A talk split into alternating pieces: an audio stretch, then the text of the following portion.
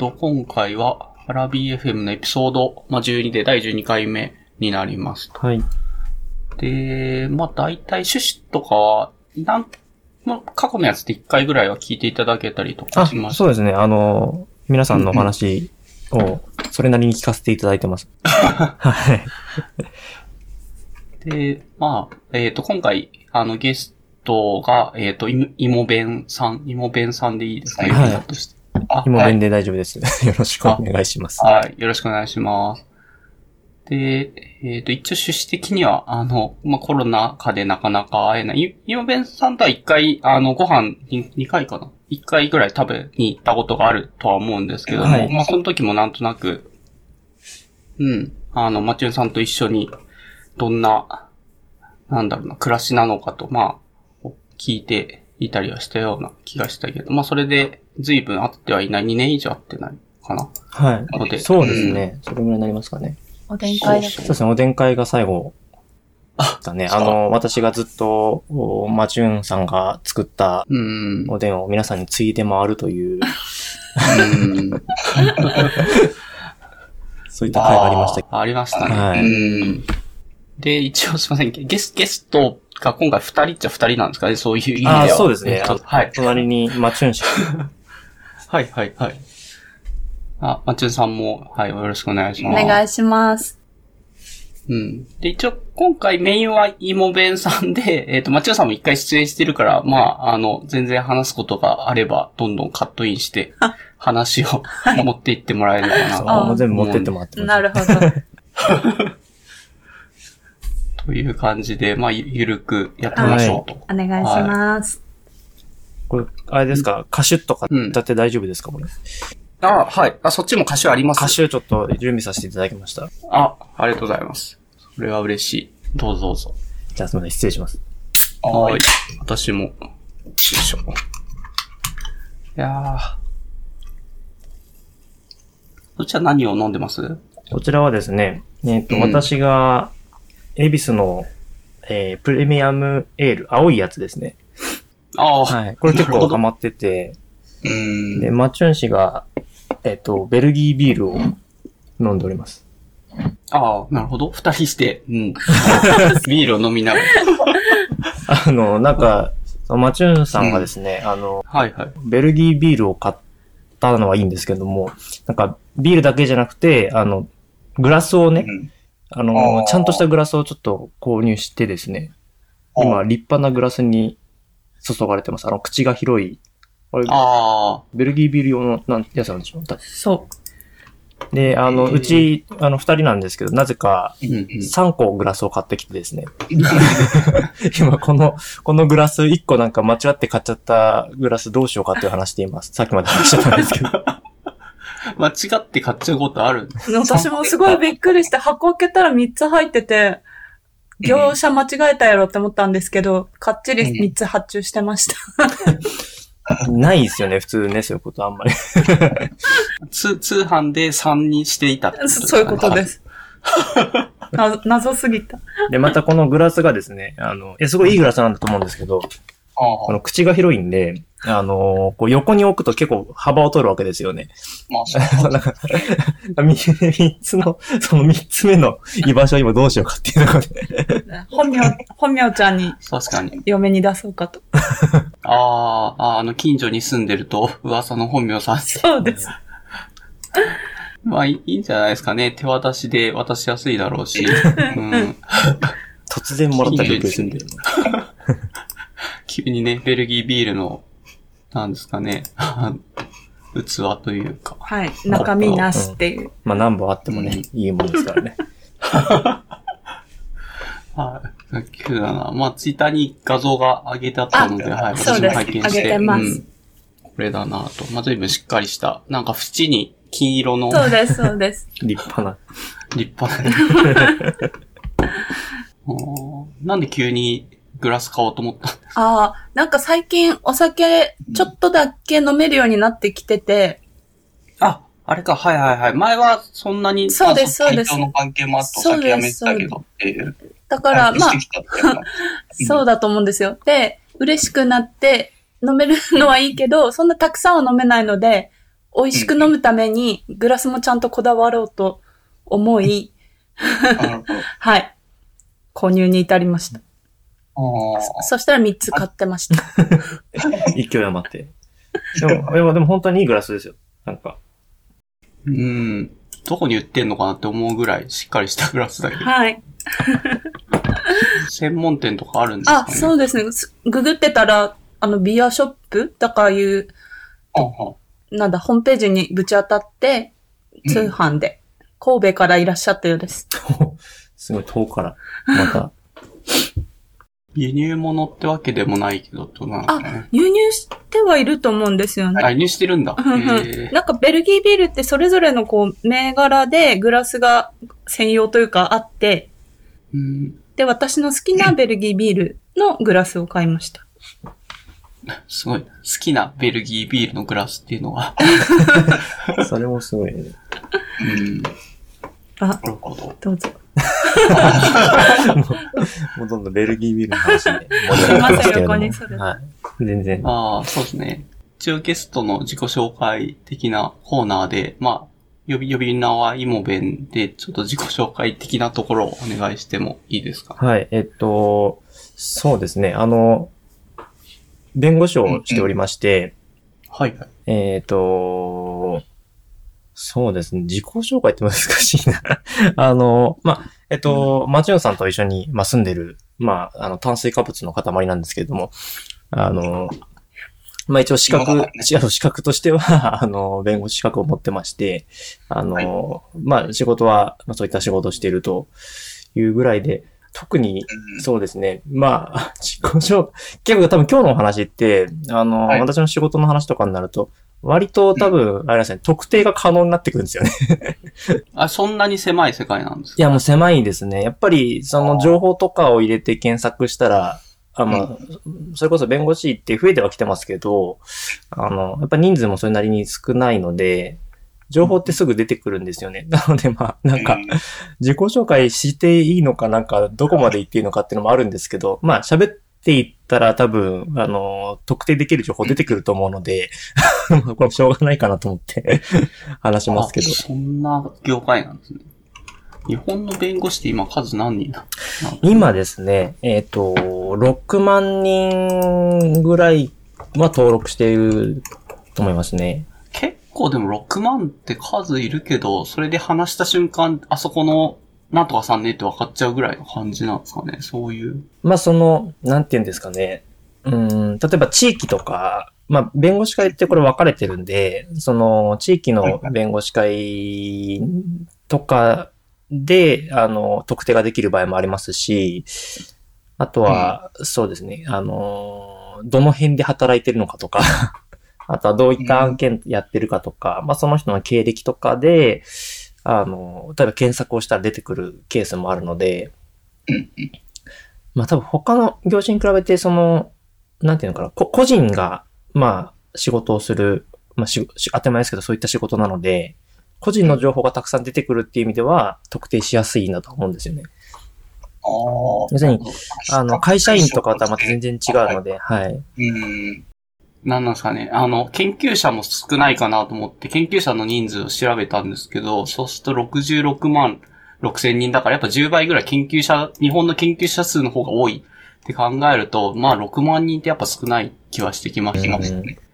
結構研究者も何の研究してるって言った瞬間特定できちゃうからって言ってみんな、そういう話はするけども、うーん、より狭い10分の1ぐらいの規模感なんだ。そうですね。まあ、うん。あとはまあ、その、わ、比較的若手の弁護士とかは、まあ、インターネット上にこう何かしらの情報を残してたりするので、あの、年配の先生とかは、ちょっとネット使わない方は多いんですけど、まあ、若手であればあるほど、まあ、検索すれば結構ヒットしやすいって感じですね。うーん、なるほどね。まあ、ちょっとどれぐらい、あの、まあ、ばバレたくないかにもよるけど、まあそこはちょっと、まあ、隠しすぎると、多分あんまり面白い話も出てこないんだと思うんで、まあ、程よくっていう感じで。はい。わかりました。で、ちなみに、イモベンってアカウントは比較的、この1年ぐらいに生まれたようなイメージがあるんですけど、それってなんか作ろうと思ったのはなんでなんですか？えっとですね、その、まあ、私は前からツイッター自体はやってたんですけど、一時期やってたのを一回閉じちゃって、ほうほで、なんか、そろそろやり、やろうかなと思ってたんですよね。ううん。で、うーんと、まあ、せっかくこういった仕事をしているんで、まあ、その仕事に絡めたアカウントを作りたいなと思ったんですけど、うん。まあ、その元々の目的は、なんか、YouTube アカウントとか作ってみようかなっていうのがちょっとあったんですよ。もともとは。ああ、なるほど。ただですね、まあ、その、あの、な、なん、実際それがこう、うまくい運営できるかって言ったらかなり厳しいと思いますし、時間もないので、まあ、もともとは YouTube アカウントにつなげられたらいいなっていう前提だったんですけど、あの、ちょっとそこまで至らず、あの、ただ日々の、なんていうんですかね、疲れた言葉をつぶやくだけの アカウントになり下がっている状態ですね。そういう結構野心的な試みであったわけであ、すそう、もともとは急そうなんにです。はい。イモペントアカウントが出てきて、はいどういうコンセプトなんだそうそう。でもこのアカウントのコンセプトそうなんですけど、さっきの自己紹介がグダグダだったように、あんまりキャラ設定できてないんですよね。かわいそうそう。そう。そうそうそう。ちゃんとキャラを固めてからやるべきところをできてないのが、この、なんていうんですか、計画性のなさというか。えー、まあ確かに YouTube はなんかちゃんとやろうとすると動画の編集って一歩一歩意外と時間がかかったりとかすると思うんで、そうなんですよね。いや、ぜひ、その、もし、き今日ですね、あの、アドバイスとかありましたら、まあ、こういった YouTube どうなんだろうかとかっていうのがあれば、ああ、じ需要はあると思うんですけど、多分作る、作るのが大変っていうところが一番のネックな気はしますけどね、今聞いてると。うん。まあ、なんか結構あれなんですよ。弁護士さんが、そのやってる YouTube アカウントってあるんですよね。うん、ありますね。そう。ただ、まあちょっと、なんていうんですか、言いづらいですけど、あんまりこう、面白みがないというか、まあ、こうしょうがない、しょうがないんですけどね、その、どっちに触れるかだと思うんですよ。その、真面目な方に触れるのか、ふざけた方に触れるのかってことだと思うんですけど、うん。まあ、弁護士って、あの、弁護士法とかで、あの、まあ、一応その、規律も、まあ、倫理規定とかもあって規律がありまして、まあ、品位を変えてはならないと。いうのがあるので、その、なかなかね、あの、ふざけすぎられないっていうのもありまして、そう、そんなのがあるんですね。弁護士法って。弁護士法だと弁護士倫理規定っていうのがありまして、ほうほう。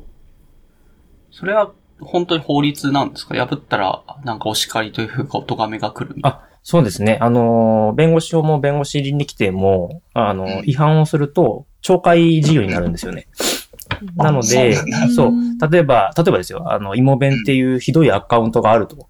あの、あれはどういうことなんだと、あんなひどいツイートをしてということを、まあ、所属の弁護士会に、こう、懲戒請求を申し立てれば、あの、一応審査の対象になり得るんですよね。それ特定はされなければどうにかなるわけでもなく？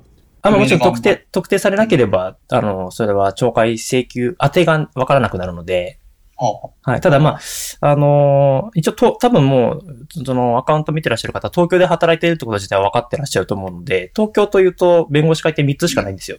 東京弁護士会と、あの、第一東京弁護士会と、第二東京弁護士会しかないので、まあ、そのどれかに、あの、送れば、まあ、なんていうんですかね。まあ、あとはその、個人がと、個人の弁護士名が特定できれば、懲戒請求ができるっていう感じです。へえ、なんか面白いですね。全然なんかその界隈とか業界のこと知らないから、すごい素人質問なんですけど、なんかその資格を取って1年間か2年間わかんないけど、その司法修習生みたいなのをやるっていうのなんとなくはふんわり 伺っていて、その後の就職でなんか就活というかどこの事務所に行くかとかっていうのはどれぐらい自由度があるのかとか、その弁護士会どこを選ぶのか、もうどれぐらい自由度があるのかっていうのがあるんですあ、かね。はいはい。えっと、多分、そうですよね。一般の方はあんまりお知りじゃないと思うので、あの、説明をしておくと、まあ、司法試験に受かると、おーまあ、司法修習といってですね、1年間のお実務研修がありまして、う。で、その実務研修は、あの、裁判所と弁護士会と検察庁と、まあ、それぞれを回って実際に事件を扱うと、まあ、あの、見て回るっていうものなんですけど、うん。まあ、それを経験をして、で、その、まあ、合間にですね、あの、就職活動をします。で、就職活動は、もう本当に人それぞれで、あの、各自分が行ってるその収集先、これ収集ってのは全国に散らばるんですけど、あの自分が行ってる収集先の近くの事務所だったり、あるいは、まあ、地方に収集行っちゃった人は、まあ、東京までこう、遠路はるばる来て、東京で就職活動したりとか、まあ、自分で選んで、あの、出しますね。あ、じゃあ収集先は選べないとなんですね。収集先は一応希望が出せるんです。ああ、今日。はい。で、第、第4、第5ぐらいまで出せるのかな。で、そこから、あの、選ばれた場所に行くとうんいうところですね。じゃあ、なんか、どうなんですかね、都内で働きたい人だったら都内、東京とかっていう感じで出すけども、希望が通らないと地方に飛ばされちゃうこともあるみたいな。あそうです、そうで。す。その、まあ、これも、にわか、あの、本当かどうかわかんないんですけど、うん。あの、例えば東京に行き、東京界隈に行きたいというふうに思ってる人が、その収集の希望を出すのに、東、その第一希望東京と。で、例えばはい千葉とかって次書いて、横浜とか書いて、うんで、和歌山とかって書くと、こあの、その、それを見た、まあ、その収集の配属先を決める人はですね、はい。あこいつ和歌山書いてるってことは和歌山行けるんだなって思って、和歌山にポンと飛ばすらしいんですよ。で、逆に、その、東京とか、まあ、東京以下一人とか、あの、うん。東京、千葉、横浜以下一人とか書いた方が、まだ、あの、関東近郊に残りやすくなるみたいなのがあるらしく。えまあ、そういう、あの、なんていうんですかね、あの、先輩から受け継いだそういったいう、そういう、なんていうか、情報を元に、あの、各自が。はい、選ぶという感じですね。ああ、じゃあ、芋弁は、ちょっとそれを元に、できれば、関東近辺に書いたみたいな感じなんあですかそうですね。そういう形になりますね。うんえーで、ちゃんとドイツ希望に通って、みたいな感じなんですかね、さっきの話。私の場合は、まあ、えっと、第二希望でしたね。まあ、あの、関東あ、第二。うん。で、就職活動、まあ、それも自分が希望する事務所に、まあ、普通に、あの、会社の応募と同じですけど、あの、エントリーシート出して、で、面接をしてっていう感じでやっていくと。で、えそれが弁護士の方向性なんですけど、あの、検察官と裁判官はまたちょっと違うルートで、うん。あの、まあ、検察官の方はスカウト的な要素っていうんですかね。あの、収集中に、あの、こういった取り調べがちょっと上手いなと思われたりすると、あの、声がかかったりしますね。あ、そうなんだ。はい。あとは、まあ、その、結構、検察って、あの、縦割りで、その、はい体育会系なんですよね、結構ノリが。うん、まあそんな感じでしょうね、警察は。そう、なので、そういうノリが、あの、に馴染めそうなタイプかとか、取り調べがうん。ある程度うまいかとかっていうところと、あとは熱意ですかね。で、熱意。うん、あの、うん取られる感じで、裁判官はもう本当になんか頭いい人から、こう上からこう、ちょっとどうかなみたいな声かけがかかるみたいな感じで、あ、結構、じゃあ、なんとなくは、あの、あいつがなるんじゃないかっていうのが分かっちゃう。あ、そうですね。あの、いや、これもなんかあんま、あ大っぴらに言えないですけど、結構なんていうんですかね、あの、最初からもう収集始まった時から、もういかにも優等生で、あの、はい俺は絶対裁判官になるんだよね、みたいな、その、人は、もうなんか、アピールがすごいんですよね。その、共感に対する。もう、自分、もうこの、例えばなんか、グループワークとかがあったら、あの、そのリーダー的な立ち位置をもう自ら買って出るみたいな、そういうのに積極的にやってる人は、ああ、多分裁判裁判官になりたいんだろうなっていうふうに、こう、見えますし、実際そうなってきますね。うん。しそう考えると結構なんか学校みたいな感じで、司法収集生なんかその収集所みたいな。はいはいはい。そうですね。うん。ななんんかかそういそういう、う、なな内々での評価みたいなのが微妙にありながらお互いに牽制し合ってみたいそうですね。な。まあ、芋弁は初めから弁護士志望なんですか？じゃあ。あ、そうですね。もともと弁護士志望で、ただ、まあ、あの、いろんな、あの、可能性も残しておきたいなと思ったんで、あの、検察も、あの、収集もちゃんとやりましたし、裁判収集もちゃんとやったんですけど、うんうん。まあ一応、その、いや、検察はちょっと自分でないなって思ったんですけど、裁判所からは一応、ど、どんな、どうなのみたいな話はあったんですよね。あの、うん裁判官とか、あの、希望ないのみたいな話はあったんですけど、うん最終的にやっぱり、弁護士の方がいいかなと思って、弁護士にしました。えー、そこのなんか判断は、むしろ、あの、優等生側にふる評価されたっていうんだったら、裁判官もやってみようかなって思いはしたけど、何、何が嫌だ、嫌だったというか、判断の記そう事なんかですね。やっぱり、あの、裁判官って、あの、うん皆さん多分、それこそ、ね、近場にそういう方がいらっしゃらなかったら多分絶対合わない人種だと思うんですよね。うん、合わない。うん。というのは会ったことない。うん その、まあ、何か問題が起きた時に、その、当事者と深く関わるのはやっぱり弁護士なんですよね。だから、あの、それで弁護士が、その当事者の、まあ、本人の方の意向を組んで、裁判にこう持ち込んだりした時に、まあ、いわば、なんですかね、弁護士が調理したものを裁判官は食べるんですよね。で、弁護士はそもそもその素材っていうんですか、あの、あの野菜だったら野菜とか、その、お肉をを自分でどう調理しようってところから始まるわけですよね。ほで、その一番なんていうか、あの、ごちゃごちゃしてて、その人間臭くて、あの、大変なところ。で、直にその人の、まあ、心に触れるところが、やっぱり弁護士の仕事で、その後の調理されたものをどうやって、あの、食べようかとか、どうやって評価しようかっていう、まあ、言ったら、うん第三者としてあくまで評価の立場に回るっていうのが裁判官なので、なんかそこの仕事の仕方の違いっていうんですかね。人との関わり方の違いっていうのが、自分にとっては弁護士の方が向いてるのかなと思って、うん。はいちょっと人の濃いところが見てみたいなっていう感じですかね。ああ。それ結構やりたいことベースですよね。なんか、その、か環境ベースというか、裁、裁判官になると、あの、例えば地方に飛ばされやすくなるとなかなか自由度が少なくなる。はいはいはいそういうのもないんですよ。それもでもありますね。あの、一応裁判官は本当に地方に飛ばされるものなので、まあ、それはもちろん、はい、考えましたね。うん。うん。まあ確かに。あんまり自分で住む場所を選びづらくなるのは面倒だなとは思うので。うん。それもやっぱり大きいですよね、要素としてはね。まあ、公務員なんでしょうがないですけどね。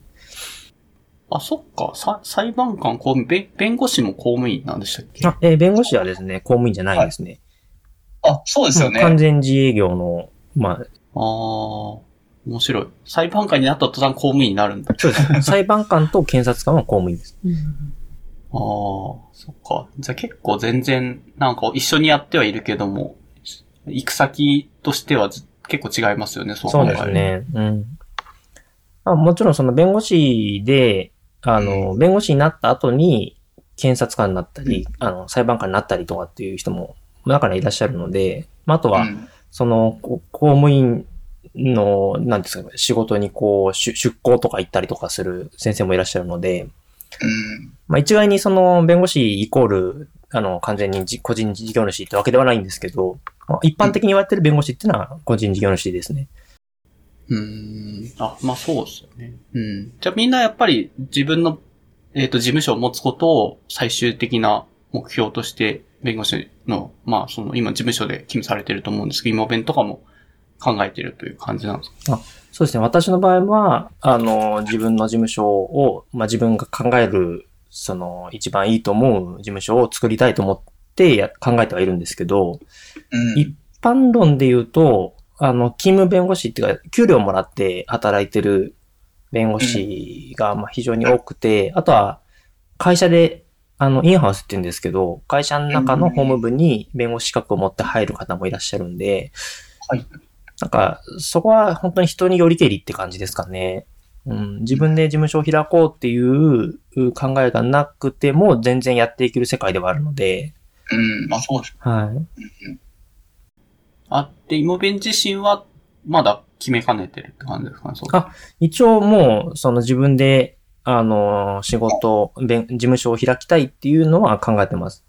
今は、あそううん、今はその、なんていうんですかね、準備段階というか、ですかね。はいはい。なんかこの前、転職じゃないけど、事務所の変更みたいなはいはいはいのをされてなかったでしたっけあれってどういうタイミングでするのかな？って、むしろ前の事務所に長く勤めるのが一般的ってわけでもなくて、みんな転々としていくのが普通だったりするのかっていうのが、そこはどんな感じなんですか？そうですね。結構、弁護士の場合も本当資格があるので、どこでも仕事ができるっちゃできるんですよね。なので、うんうん一般論としては、あの、あちこちすぐに移動する弁護士は多いです。であ、そうですうんね。実際、働き始めて数ヶ月で辞めて別の事務所行ったとかっていう人もいたので。全然ありますね。どうなんですかねなんか、あの、どういう理由でというか、なんかいいるところがいまいち居心地が良くなかったみたいなのか、言いづらいければまあ言わなくてもいいと思う。あの、いろんな要因はあるんですけど、まあ、なんていうんですかね。一応その、その場所で、あ、もともとその、私が入る前から考えてたのは、まあ、将来的に自分の事務所が持ちたいっていう前提があったので、はいまあそこで、その、まあ自分の、なんていうんですかね、キャリアプランというか、を考えたり、あとはまあ、あの、マチューンさんの体調の問題とかを考えたときに、うん一応その事務所で経験できることはある程度経験ができたので、あの、もうちょっと自分に自由度を持たせた働き方を今度は考えて、より、うん。なんていうんですかね、あの、次の自分で事務所を開くときの、までに用意しておいた方がいい、なんていうか、能力みたいなものをより磨くためには別の事務所でやった方がいいなと思って、うん。で、あの、事務所を移ったってえー、結構じゃあ違うカラーがあるんですね、事務所ごとに。全然ありますね。あ、そううん。うーん。一律同じことってわけでもなくて、取り扱ってる範囲とかも違うし、働き方も全然違くてって感じ。そうですね。本当にそれは事務所によって違います。あの、交通事故を多く手掛けてる事務所もあれば、あの、全くそういったことやってなくて、著作権とか、あの、企業本部ばっかりやってる事務所もあれば、あの、個人の方の離婚とか、相続とかの話を、あうんの、相談乗ってる方もいらっしゃるんで、本当事務所によります。カラーとしては、なんかど、どういうジャンルの、あの、事務所が、なんだろう、ゆるいとか、そういうのがあったりするんで。えっと、いや、ゆるい、ゆ、ゆるいって何です誰から見てですか？あ私から見てですか？えーっとねうんなんだろうな。あの、僕のイメージとしては、えーっと、普通に企業とかだと、結構製造業とか硬い、ものを作ってるから硬いような、大企業とかも硬いようなイメージがあるけども、IT 企業とか別に物じゃなくてソフトとか作ってるところは比較的働き方も、あの、別に在宅でいいよ。まあ別に今コロナだから多分どこも在宅してるとは思うんですけども、まあ昔からそういう働き方に自由度が朝、あの、寝坊しててもそんなに怒られないよとかっていうのがあるなとかっていうのは結構あの分野によってあるな、差があるなと思って見てるので、事務所の中でもそういうのがあるのかな、弁護士事務所の中でもあるのかなっていう質問なるほど、なるほど、なるほど。それはですね、めちゃめちゃありますね。あのー、前の事務所は、まあ、一応出所時間が決まってて、で、まあ、それに合わせて、だいたい9時15分なんですけど、まあ、それに合わせて一応出所することが、まあ、進められるというか、推奨されるっていう感じでして、で、帰りも、もうこれし、仕事が終わった時に帰るので、だいたい11時とか、10時、まあ10時以降が多かったですね、が、前の事務所だったんですけど、まあ今は、あの、あその時は前の事務所って給料制だったんですよね。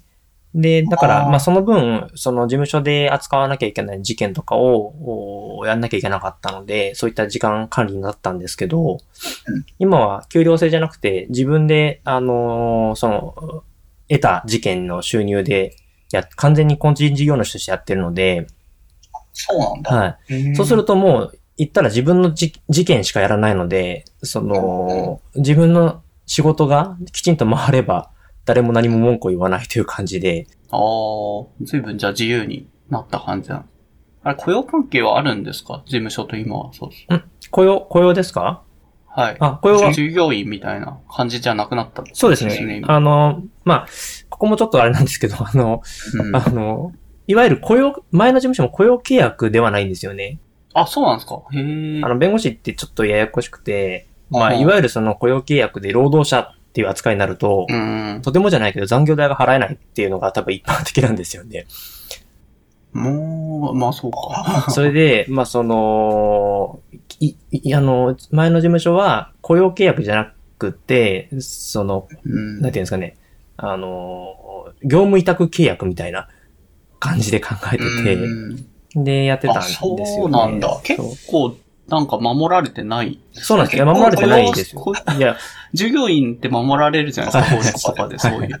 首にされないと。そうそう。業務委託って完全に、あの、お願いします。で、もしダメだったら、お金払わないですよ、みたいな、そんな感じだと思うんですそうです、そうです。いや、本当におっしゃる通りで、これだから良くないんですよ。あの、だ何？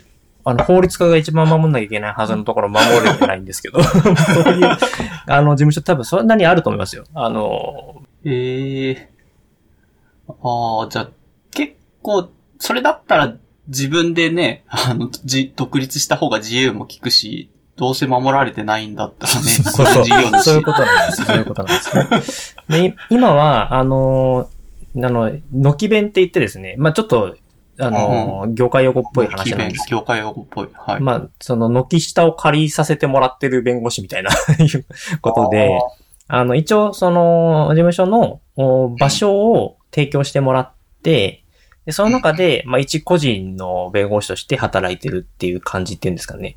うん、名前だけ、あの、お客さんが来るときに、そこの事務所には来るけども、あとは、あの、割り当てとしてパッて振られて自分がこれやりますよとかっていうので、あの、下で、まあ、実際実動部隊みたいな、やってるってことですかなんか、うん難しいな。どう説明したらいいの？えっと、その、うんべ事務所に所属してるから、事務所の事件を絶対やんなきゃいけないってわけではない。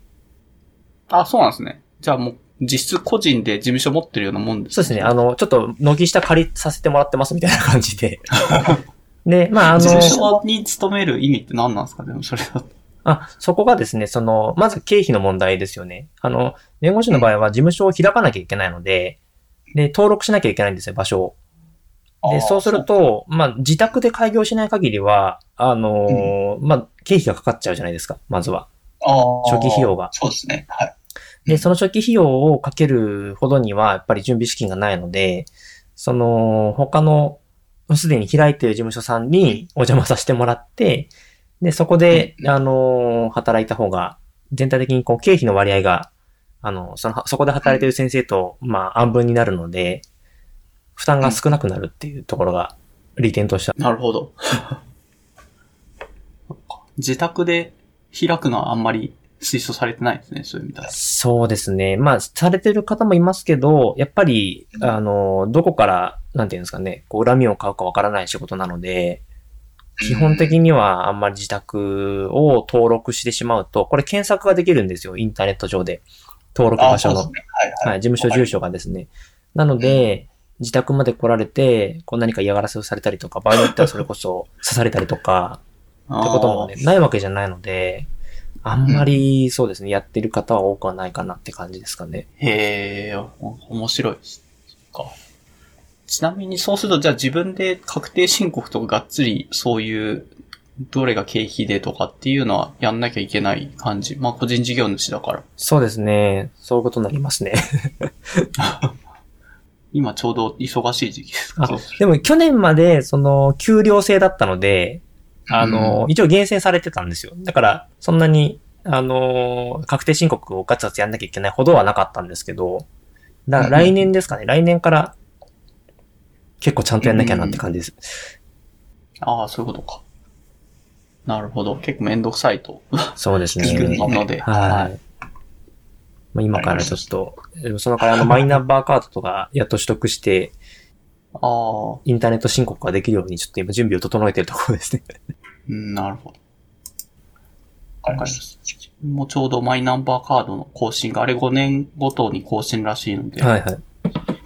手紙が届いて今年更新だったから行ってきました。じゃあ5年前からお持ちだったってことですか？そうですね。出たタイミングでもうすぐ、あ、こういう、こういうのは新しいもの好きだから、もらっとこうと思って、何の意味もわからず発行だけしてました。すごい。すごいですね。偉い。え荒木さんのそういう、そういうとこ、本当にすごい。荒木さん。なんかカード欲しくないですか？そういう。うあで、電力とかも自由化したタイミングで、あ、自由になったんだ。じゃあ、その自由の権限を使ってみようみたいな感じですぐ、あの、東京電力から変えたけどね。何の意味もなかったけやってみなきゃわかんないですもんね。私とか、あれなんですよね、その、まあ、まあ、対、対警察とか対国家組織とかの仕事なので、うん。その、国に情報を取られるっていうのがあんまり、やっぱ好きじゃないんですよね。ど。なるほどね。面白い。だからやっぱそういうのは、あの、必要がなければ基本はやんないっていう感じですかね。あーえ、マイナンバーカードを発行することだけでも結構国に情報がん行ってしまうみたいな。もう、でも番号振られちゃうじゃないですか、勝手に。あとカードもらえるかどうかぐらいの違いだと思ってたんですけど、なんか、プラスで情報を渡してる感じになってるんですいや、詳しいことはわからないんですけど、まあ、その、なんていうんですかね。あの、カードの発行で、まあ、その、国とひも、国のデータと紐づいた情報が、まあ、番号、番号を通じて、あの、収集可能になるわけじゃないですか。だから、例えばあ、カードとかを持って、持ち歩いてなくしちゃったらそれ危ないし、そあの、例えばなんか、その、そういったマイナンバー、あの、個人、個人番号を、その、し取得、なんていうんですかね、その情報を知らせてくださいとかっていう、まあ、詐欺とかもあったりするわけじゃないですか。ああ、ありますね。そうそう。だからそういうのも、まあ、その、そういったシステムがあるせいで出出てくる話なので、なんかちょっとこう、慎重にならざるを得ないかなっていう、ちょっとそういう不安はありましたけど、結局まあ取得しているんで、あんまり関係ないです。うん。はい、わ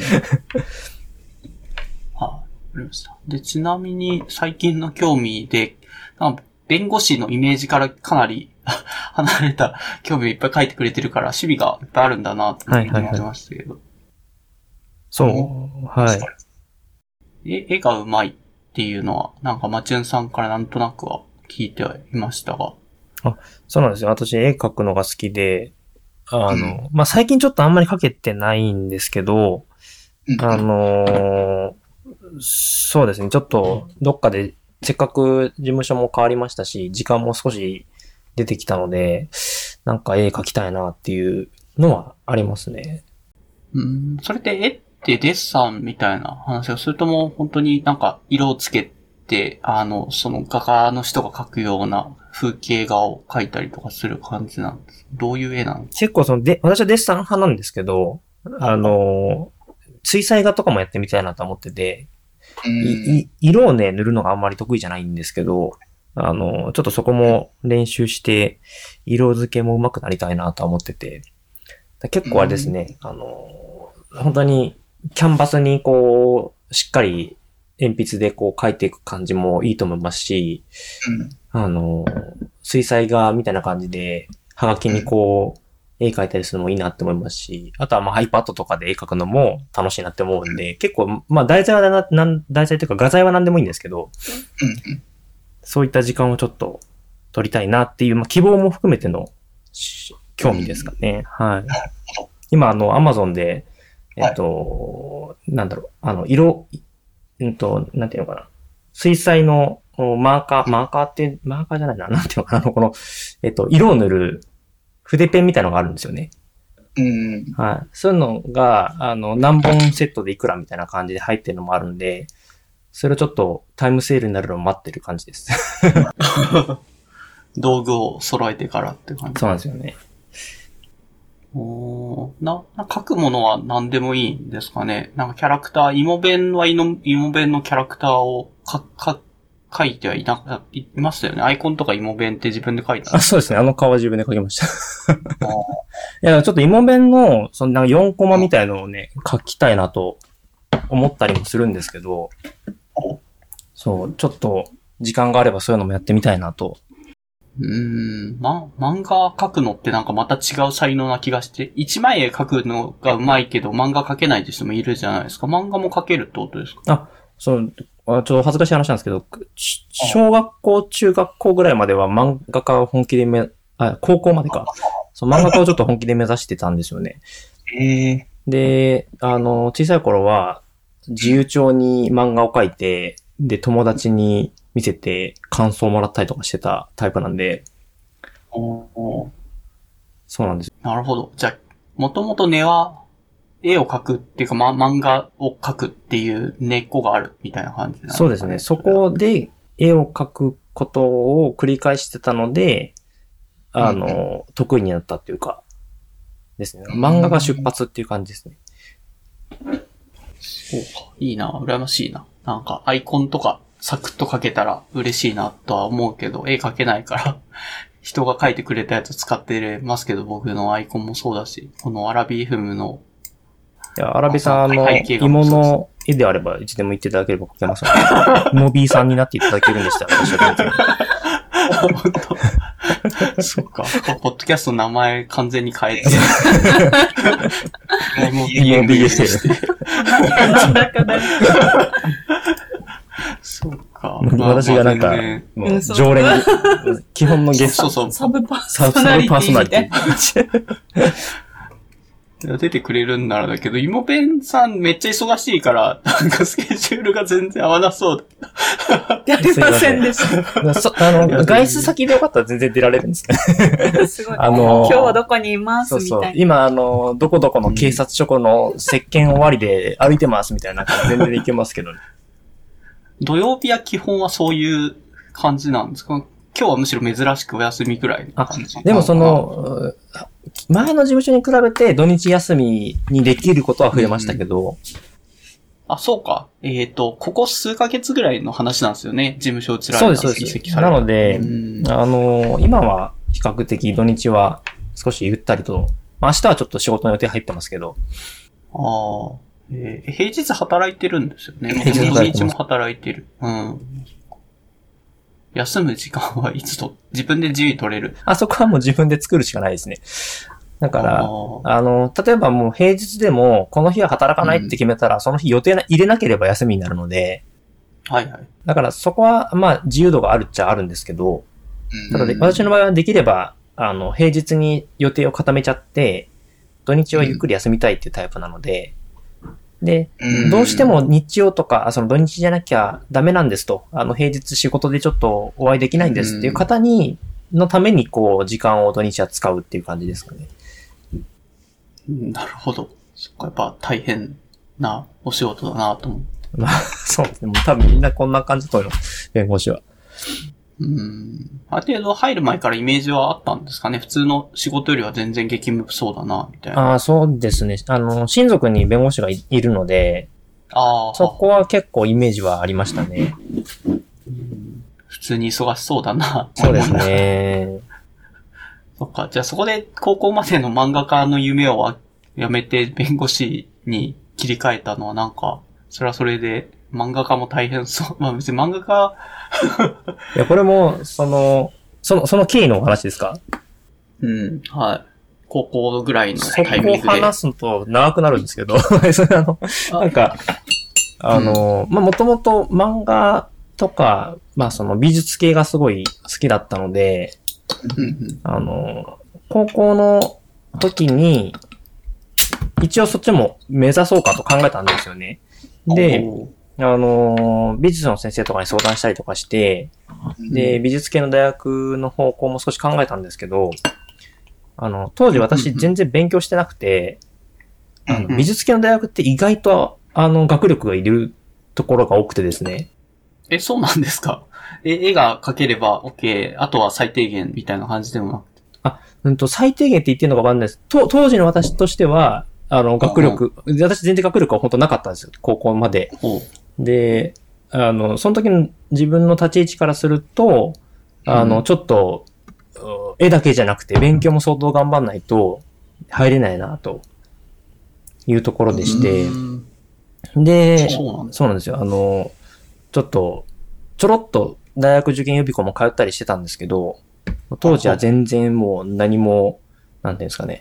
あの、これ予備校通う、通ってこの大学に行く意味あるのっていうような感じの大学しか、入れそうになくて、ほ で、もうなんか、じゃあいいや、みたいな。勉強、勉強したくないしいいや、みたいな思って、やんなかったんですよ。うそうでちょっと意外と大変なんですね。はい技術系の大学入るの。そう、勉意外と強しなきゃいけないそうなんですよ。そうだったんですよね。で、全、もうこれ、これ話すと多分ほぼ見バレになっちゃうんですけど、あの、その、その高校卒業して、あの、お笑いの養成所の方行ったんですよね。全然違くないですか？え全然違うじゃないですか？全然弁護士じゃない。全然違うんですよ。高校卒業してお笑いの養成所に行っちゃったんですよね。まあ、そこもわけがわかんないと思うんですけど、まあ行っちゃってですね。でそれで、あのーまあ、養成所に行って、で、お笑いを目指してやってたんですよね。であの、コントとかやってたんですけど、あ、そうなんそうなんです、そだ。うなんです。もうそれえで、コンビを組んでたコンビ組んでました、はい。あ、そうなの え、今コンビ組んでる人はどうなって？その人も。あの、太田、太田プロで漫才やってますね。あ、や、え、そ、あ、そうなんだ。解散して、じゃあまだ俺は続けるよ、みたいな感じになって。そうなんですへえ、すごい。結構ドラマチックですね。ドラマチックというか、もうなんか、よくわかんない感じだったんですけどね、もういろいろあっちこっち行っちゃって。で、まあ、それで、あの、な何年ぐらいやってたんですか？養成所で。それ自体は、あの、養成所自体は、あの、一応1年間の養成所なんですけど、私の場合はちょっと途中で挫折をしちゃって、うんで、続かなかったんですよね。多分、あ、あるんだ、やっぱり。あつら、辛い？そうなんです。あの、合わないって感じ。いや、まあ当時、18歳とか19歳とかだったんですけど、私は高校卒業してすぐだったので、はで、あの、まあ、同期の連中がですね、あの、うん。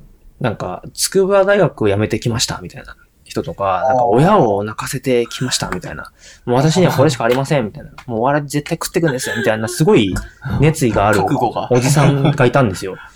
はで、ちょっとそこ、その人を見たときに、いや、ど、すごい決意だな、というのを、うん。まず、その、熱量の差を感じちゃったっていうのと、あ、と、その、まあ、比較的有名な、あの、プロダクションの、関東では相当有名なプロダクションの、まあ、はい。多目的トイレでちょっと有名だったプロダクションなんですけど、あプロダクションの養成所だったんですけど。その養成所の、あの、先輩方がですね、もう本当に面白い方たくさんいらっしゃったんですけど、もう全然テレビに出られないんですよね。あ、そうなんですか？あの、そんなに頑張って覚悟を持ってやってる先輩たちも何年もやってる？それで、私ライブとかで、うわ、面白いなとかって思ったんですけど、あの、うんそのライブの、なんか、終盤ぐらいで、いや、実はちょっともう食っていけないんでやめますみたいな感じで、その場で解散しちゃったりとかして。で、そういうのを見てるとなんかすごい世界に来ちゃったなと。なんか、その、高校の時の、高校の時もなんか、うんあの、内輪でコントとかやってたんですけど、はいはい。そのノリで、なんていうんですかね、ノリで来ちゃって、まあ言ったらこう、井の中の蛙で来たわけですけど、その熱量、周りの熱量と、その、うん将来への悲観っていうんですかね。そうですね。完全に人生を棒に振る覚悟で来ないと、なんですかね。やってらんないよって感じですよね。頑張っても報われないし。そうそう。ただ頑張るだけじゃやっぱり報われないし、その、うん。なんか宝くじと一緒で買い続けないと当たらないっていうふうにやっぱ言われてたんですよね。はあ。怖い話。買い続けても当たる可能性はないんですけど、あ、ないかもしれないんですけど、少なくとも買い続けなきゃ、つまり続けなきゃいけないってことがやっぱミソで、うん最低でも10年はやんなきゃいけないってなると、うん。その29歳とかの、はい。になった自分が、この、うんその時はちょっと想像ができなかったんですよね。10年後の自分というかが。そうですね。10年後、この状況を続けてテレビにも出れず、飯も食っていけない状態でやっていけるのか、俺は。そうなんです、そうです。それが本当に、まあなんか、あのー自分の中ではかなり悩みまして、うん。でまあ自分としては、その、まはいあ一つの夢を失っちゃったわけなんですけど、あ、お笑い芸人になるという夢を。で、挫折をして辞めてしまった。あまあ、まっとうだし、いい判断だと思いままあす。結果的にはそうなんですよね。うん そう思います。やってみないとわかんないから、そういうのって。えー、じゃあ、それでその後はどうなんですかね？しばらくバーンアウトして、なんかぼーっとしてる時期があったりとか、そういうのも経てるんですか？そうですね。あの、まあ、自分の中では、いや、当時からしたら本当に浅い、なんていうんですかね、考えで、あの、夢と言っても、それこそ、お本当に幼い心で考えた夢だったので、今から思うと、あの、まだ弱かったなとは思うんですけど、当時の自分としてはやっぱり、本当に、うんなんていうんですかね、希望というか、あの、強い気持ちで挑んだ部分がこう、失われちゃったところだったので、うーんもう。本当に落ち込みましたね。うん、まあ、そうでしょうね。であの、それで、当時、あの、高校の時から働いてたアルバイトがあったんですけど、はい。そのアルバイト先で、あの、就職をしようかって話になったんしになったというか、えー。そういう考えたんですよね。で、実際お、そのお店のオーナーから、あの、これ、手取りこれぐらいどうだみたいな具体的な話もあったりとかしてたはけど、で、まあ、その当時、あの、私がこう、付き合ってた彼女がいたんですよね。はそう、それで、その話を、こうちょっとここで働こうと思うんだみたいな話をしたところ、うん。まあちょっと喧嘩みたいな感じになりまして、なんでそんなところでみたいな。それで、あの、それで、えっと、まあ、家まで謝りに行ったわけですよ。私が。うん。で、そしたら、あの、その彼女いなかったんですけど、そのお母さんが出てきて、はい。で、お母さんがいきなりちょっと、あの、何々くん、ちょっと、あ、妹分くんドライブ行こうよみたいな感じで行ったんで、うん。でそのお母さんに連れられて、車でこう一緒にドライブに行くことになり、で、その車の中で、あの、なんか言われたのがですね、うはい。あの、なんか、うちの子は、あの、妹弁くんがお笑いで食べていけなくなってもいいように、あの、働いてお金を貯めてたんだと。それを知らなかったの？みたいなこと言われたんですよ。ほう。で、あの、確かに彼女は、その高校を卒業してすぐ就職してて、で、うんまあ、あの、自分のこのお笑いの夢とかって応援してくれてたんですよね。で、まあ自分がは、あの、全然食えないだろうからっていうんで、その仕事のお金貯めてくれてたってこと、そこで初めて、まあ、その お母さんから教えてもらって、うん。で、なんかその時に、なんか自分が、なんていうんですかね、その、うん。なんか自分勝手にこう決めて、自分勝手にこう進めて、で、自分ができないからって言ってやめちゃったこの夢っていうのが、実は他の人に支えられててなんとか成り立ってたってところに気づいたりとか。で、自分、すごい自分勝手だったなっていうのが、すごい思ったんですよね、そういうことを。うん。で、ああの、なんか、自分の性格からすると、その自分のために何かをするっていうのは、うんやっぱり気持ちが弱いから続けられないんじゃないかと。だったら、そういったその支えてくれる人のために何かこう、なる仕事っていうのができないかなと思って、あの、そういった仕事をを考えた時に出てきたのが弁護士っていう仕事だったんですよね。人のためになる仕え、事が。何だったかって考えた時に、弁護士ってのがいいなと思って、で、180度変わったっていう感じで。ええなんかその、でも就職しようとしたタイミングで彼女が起こったのは何なんですか？普通にね、あの、一旦諦めて違う仕事、アルバイト先の仕事をやる、や、まあ、そこで就職しよう。で、別に彼女自体も食わせる必要もな、なくなったし、いいいんじゃないのとは思うんですけど、それじゃダメだ。いや、ちょっと、あの、具体的にその当時なんで喧嘩をしたのかって、あんまり覚えてないんですけど、ただ、まあ、いや、その、ね、あの、なんかその人は、結構、なんていうんですかね、あの、眠い、眠くなると、なんか、機嫌が悪くなったりとかするタイプの方だったので、なんか、その、その、なんだ、仕事、仕事っていうか、あの、お笑いの件で喧嘩したのか、あれ単純に機嫌が悪かったのかわかんないんですけど、喧嘩になっちゃったんですよ。そこあんまり覚えてないです。うんただ彼女のおかお母さんのそういう話に対しては、なんとなく、うん。でも弁弁護士ってなろうって言って誰でもなれるもんじゃない気はするけど、そこは、なんか、そっか長、長くないですか？そう考えるとなるもん。そうなんですよね。長いんですけど、まあ、さ、その、これももっと見バレ情報なんですけど、あの、その、弁護士って仕事が、あの、さっき親族がって話をしたんですけど、うちの親父がですねはあ、弁護士だっはは。うん。で、親父を見てると、まあ、この人がなれるんだったら自分もなれるんじゃないかなってちょっと思えるような、言っちゃう。まあまあ、それ、そういう、なんていうんですかね、その、あの、あんまりこう、うん。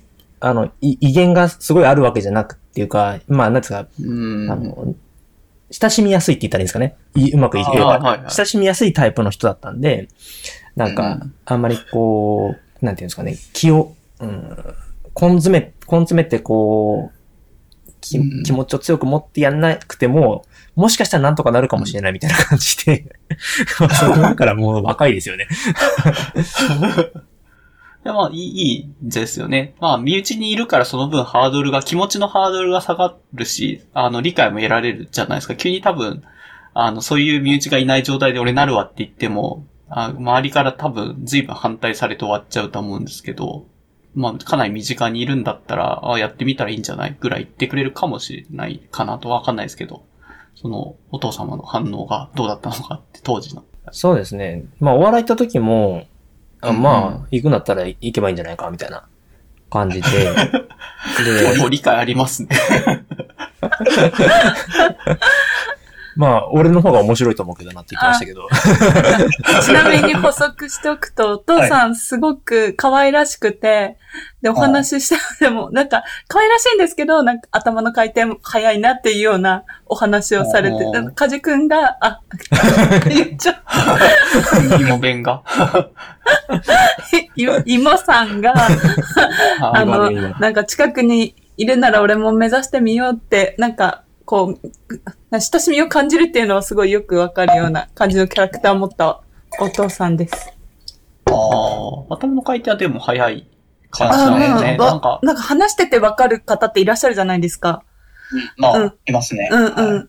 を思いますね。やっぱ話してて。こう、絶えない会話なんですけど、あ、すごい、うんやっ。ぱ頭の回転早い方なんだなっていうのを印象として持つ。うんなるほど。まあ、マチュンさんがそう印象を抱くなら多分普通に賢いんだろうな。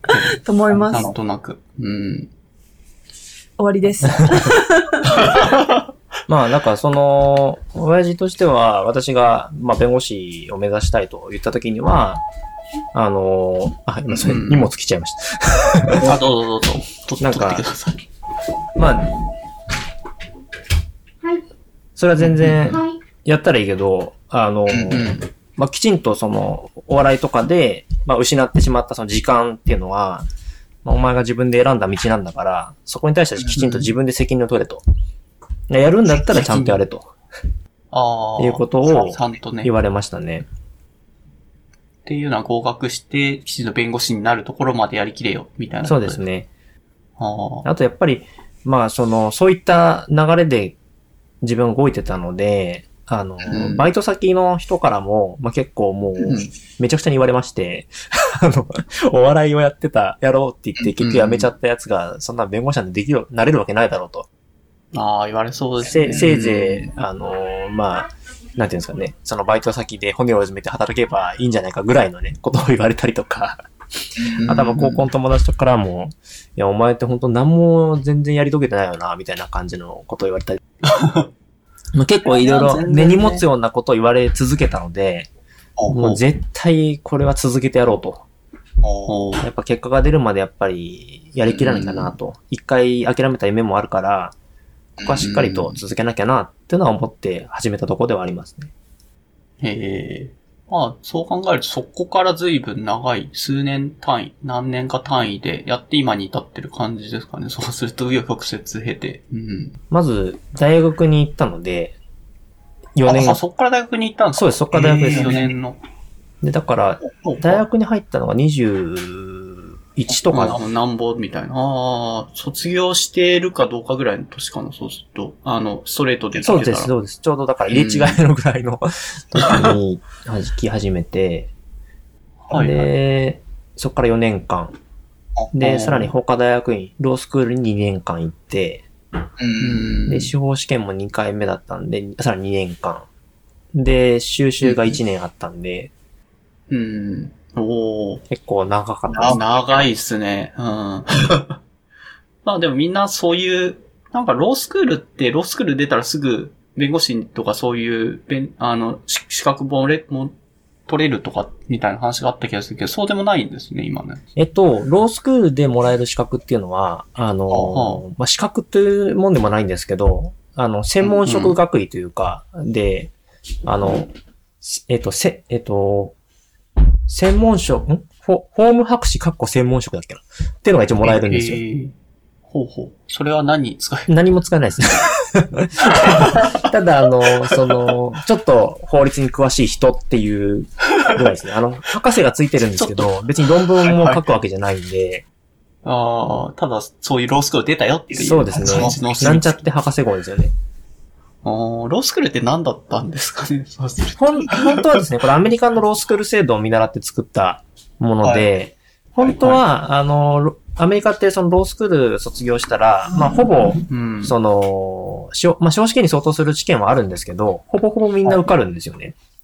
まあ、お医者さんのそんな、イメージ。そうはい。あの、医学、医学部と同じような感じで、まあ、あれも国家試う験、んあの、ほぼ皆さん通ると思うんですけど、うん。あの、そんな感じでなるはずだったのが、まあ、うんその、しロースクール卒業しても司法試験に受かんないっていうああの、状況になっちゃって、で、それあではい。結局その、ロースクール制度と司法試験っていうのがまた別の、なんですかね、あの、うん。こううまくか噛み合ってない感じになっちゃって、うんで、だから結局ロースクールだけ卒業してもあんまり意味がないし、司法試験に受かんないと結局のところ、あの、ただ路頭に迷うだけなので、っていう、え、じゃあ別にロースクール行かなくて、その司法試験の勉強だけしてればよかったわけでもないって感じ？そこがですね、あの、またはずるいやり方でですね、あの、司法試験の受験資格っていうのが、ロースクールを卒業しないと、まずは、あの、得られないっていうのと、あ、そうなんはい。ですただ、ね。あの、ロースクールに行かなくても、予備試験っていう試験があるんですけど、まあ、うん。そのロースクール卒業と同程度の法的な知識があると証明する試験なんですけど、その予備試験に受かれば、ロースクールに行かなくても、お司法試験を受けられますね。うん、予備試験が結構めんどくさいって考えると、ロースクールに行く価値はそれなりにあるってことなんですかね。うん、まあ今私が後輩にアドバイスするんだったら予備試験頑張れって話になるんですけど、お金がかかるんで、ああ、ロースクール行くのに。そうですよね。あとはロースクールも本当に今、まあそもそも放送志望者が減っちゃってるので、あ、そうなんですね。なんていうんですかね、結構、ロースクールに行くメリットって何かって言ったら、やっぱり同級生なんですよ。あーその、みんな同じ志で来てるので、将来的にはみんな同じ仕事に就くわけですよね、大体は。うんそうすると、まあ私も今もそうですけど、その、当時の連中と、まあ仕事の話ができたりとか、あとは仕事のこう、やりとりっていうんですかね。あの、自分が受けられなかったらそっちに回したりとかっていう風に、あの、要するに取引先が、潜在的な取引先がたくさんいるっていうイメージですか？ああ、大事ですね。はい。だそういうメリットはあるとは思うんですけど、まあ、それも、まあ、必ず必要かと言われたらそういうわけじゃないので、うん。うん。予備試験の方がいいとは思います予け備ど。試験の方が。コスト的にはかからないですよっていう。そうです。ね。うん。あと、不思議なのが、ロースクールって、大学出れば誰でも入れるもんなんですかねっていう。そうですね。あの、大学の学部は問われてなくて、あ、やっぱそうなんですよね。はい。あの、理系の方ももちろんいらっしゃいました。で、そうそう。あの、ロースクールのおーコースは2種類あって、未修コースと奇修コースっていうのがあるんですよね。えーで、未修コースは3年間で、奇修コースは2年間なんです。おー何が違う？奇修と未修の違いは、あの、法学部を卒業したかどうか。ああ、そ、そこが違うんですね。はい。あの、奇修コースの入試は、あの、法学の試験なんですよね。で、うん、未修コースの試験は、あの、なんですか、あの、小論文とか、うんそういったもので、あの、全然入入学の、要するにその1年を、おどう見るかなんですけど、あの、例えば、うん法学部卒業していても、ちょっと自分は法学部ってちゃんと勉強しなかったって人は、あの、あえて未修のコースに入ったりすることもありますし、うん、で、未修、あの、他の法学部以外の学部から、うん、あの、ロースクールに入ろうと思ってる方も、自分で、あの、独学で法学勉強して、奇修コースに入ろうとするってこともありますし、ああ、結構じゃあそこは自由じゃ自由に。はい。ああちょうど自分も理学部で大学の学部に出てるんですけど、その同級生がロースクール行くわって言って大学院からロースクールに行った子が一人いたような、そうなんですね。全然そういうパスあるんだと思って見てましたけど。ありますありります。はただ、未修コースの、あの、まあ、これもややこしいんですけど、あの、本当に他の学部から来て、えロースクールに入るまで一切法学の勉強したことがない人のことを純粋未修って言ったりするんですけど、あその純粋未修の人の合格率っていうのはやっぱりどの大学院もそんな高くないんですよね。えーっと、純粋未修で受から、受かりづらい。ロースクール自体に受かりづらい。ロースクールは受かるんですけど、司法試験に受かりづらい。司法試験に受かりづらいとか。うん。なるほど。やっぱり3年間で、あの、勉、うんその法学の、その司法試験に合格するレベルの法学の知識を得るっていうのは結構やっぱり難しくて、うん。でそう、なかなか、やっぱりハードルは高いみたいですね、未修の方からすると。うん。ちなみに法学っていう学問自体って結構やっぱり特殊な学問なんですよねっていう、全然法学ミリ集、完全に純粋リミリ集勢なんでわかんないんですけども、なんか、やっぱ独特な感じなんですかね。大大量の文献というかそういうのを読み込むことができる、どういう能力なのかなと思って素朴に見てるんですけど。方角はですね、うん。あのーまあ、結局その、人が作ったものなので、はい。あのーそんなに難しくないんだと思うんですよ、きっと。その、自然科学とかは、おそらくその、自然にある、その、論理的な、なんていうんですかね、な流れというか、私も理系があまりわかんないああ、はいはい。ああ、こう、そういう、こう、論理構造みたいなのを自然の中に見出して、まあ、理論体系立てて説明できるように、あの、誰から見ても正しい事実を考慮としておいて、それからちょっとずつ定理みたいな感じで導いていく。まあ、それ数学とかそんな感じでやってますよってところなんですけど。そのすでに何かあるその自然現象に対して何か解決、なんですか、回答をこう作っていくわけじゃないので、うん人が作ったものをどううやっていくのかっていう話なので、多分、あのーまた思考が若干違くって、うん。あの、まあ、人が作ったものなので目的があって、で、そのための手段としての法が、法律があるんですよね。なので、うんその目的が何なのかっていうところと、簡単に言うとですよ。目的が何なのかっていうところと、そのための手段としてはどういうものを、えーがどういうものがあって、それをどういうふうに使っていけばいいのかっていう、その思考のプロセスを学ぶっていうんですかね。うーん。で大事なのは、やっぱり目的ありきっちゃありきってところですか？そうですね。目的がないと、あの、うん目的がないルールっていうのは意味をなさないので、うんあのうん、例えば、あの、そうだな。えっ、と、窃盗罪ってのあるじゃないですか。はい。人のもあの財物を摂取したものはっていう条文になってると思うんですけど、その、その目的は、まあ、人のお財産の保護なわけです。はい。でそうすると、まあ、その、それについそれを保護するために必要な刑罰として、まあ、窃盗罪があって、うん。で、じゃあそこでいう財物って何なのかって考えたときに、どこまでの経済的価値があればいい、保護に値するのかっていう話になるわけですよ。チョコでもうセットになるのかみたいな。そうそうそう。実際あの、なんか、ポケットティッシュを取った場合は窃盗になるのかとか、あの、過去そういった問題もあったわですけど、うん。うんまあそういうその、人がつその目的を持って作ったルールが、あの、まあ適用、それを適用している、あの問題を解決するわけですけど、そのうん目的に沿った解釈の仕方っていうんですかね。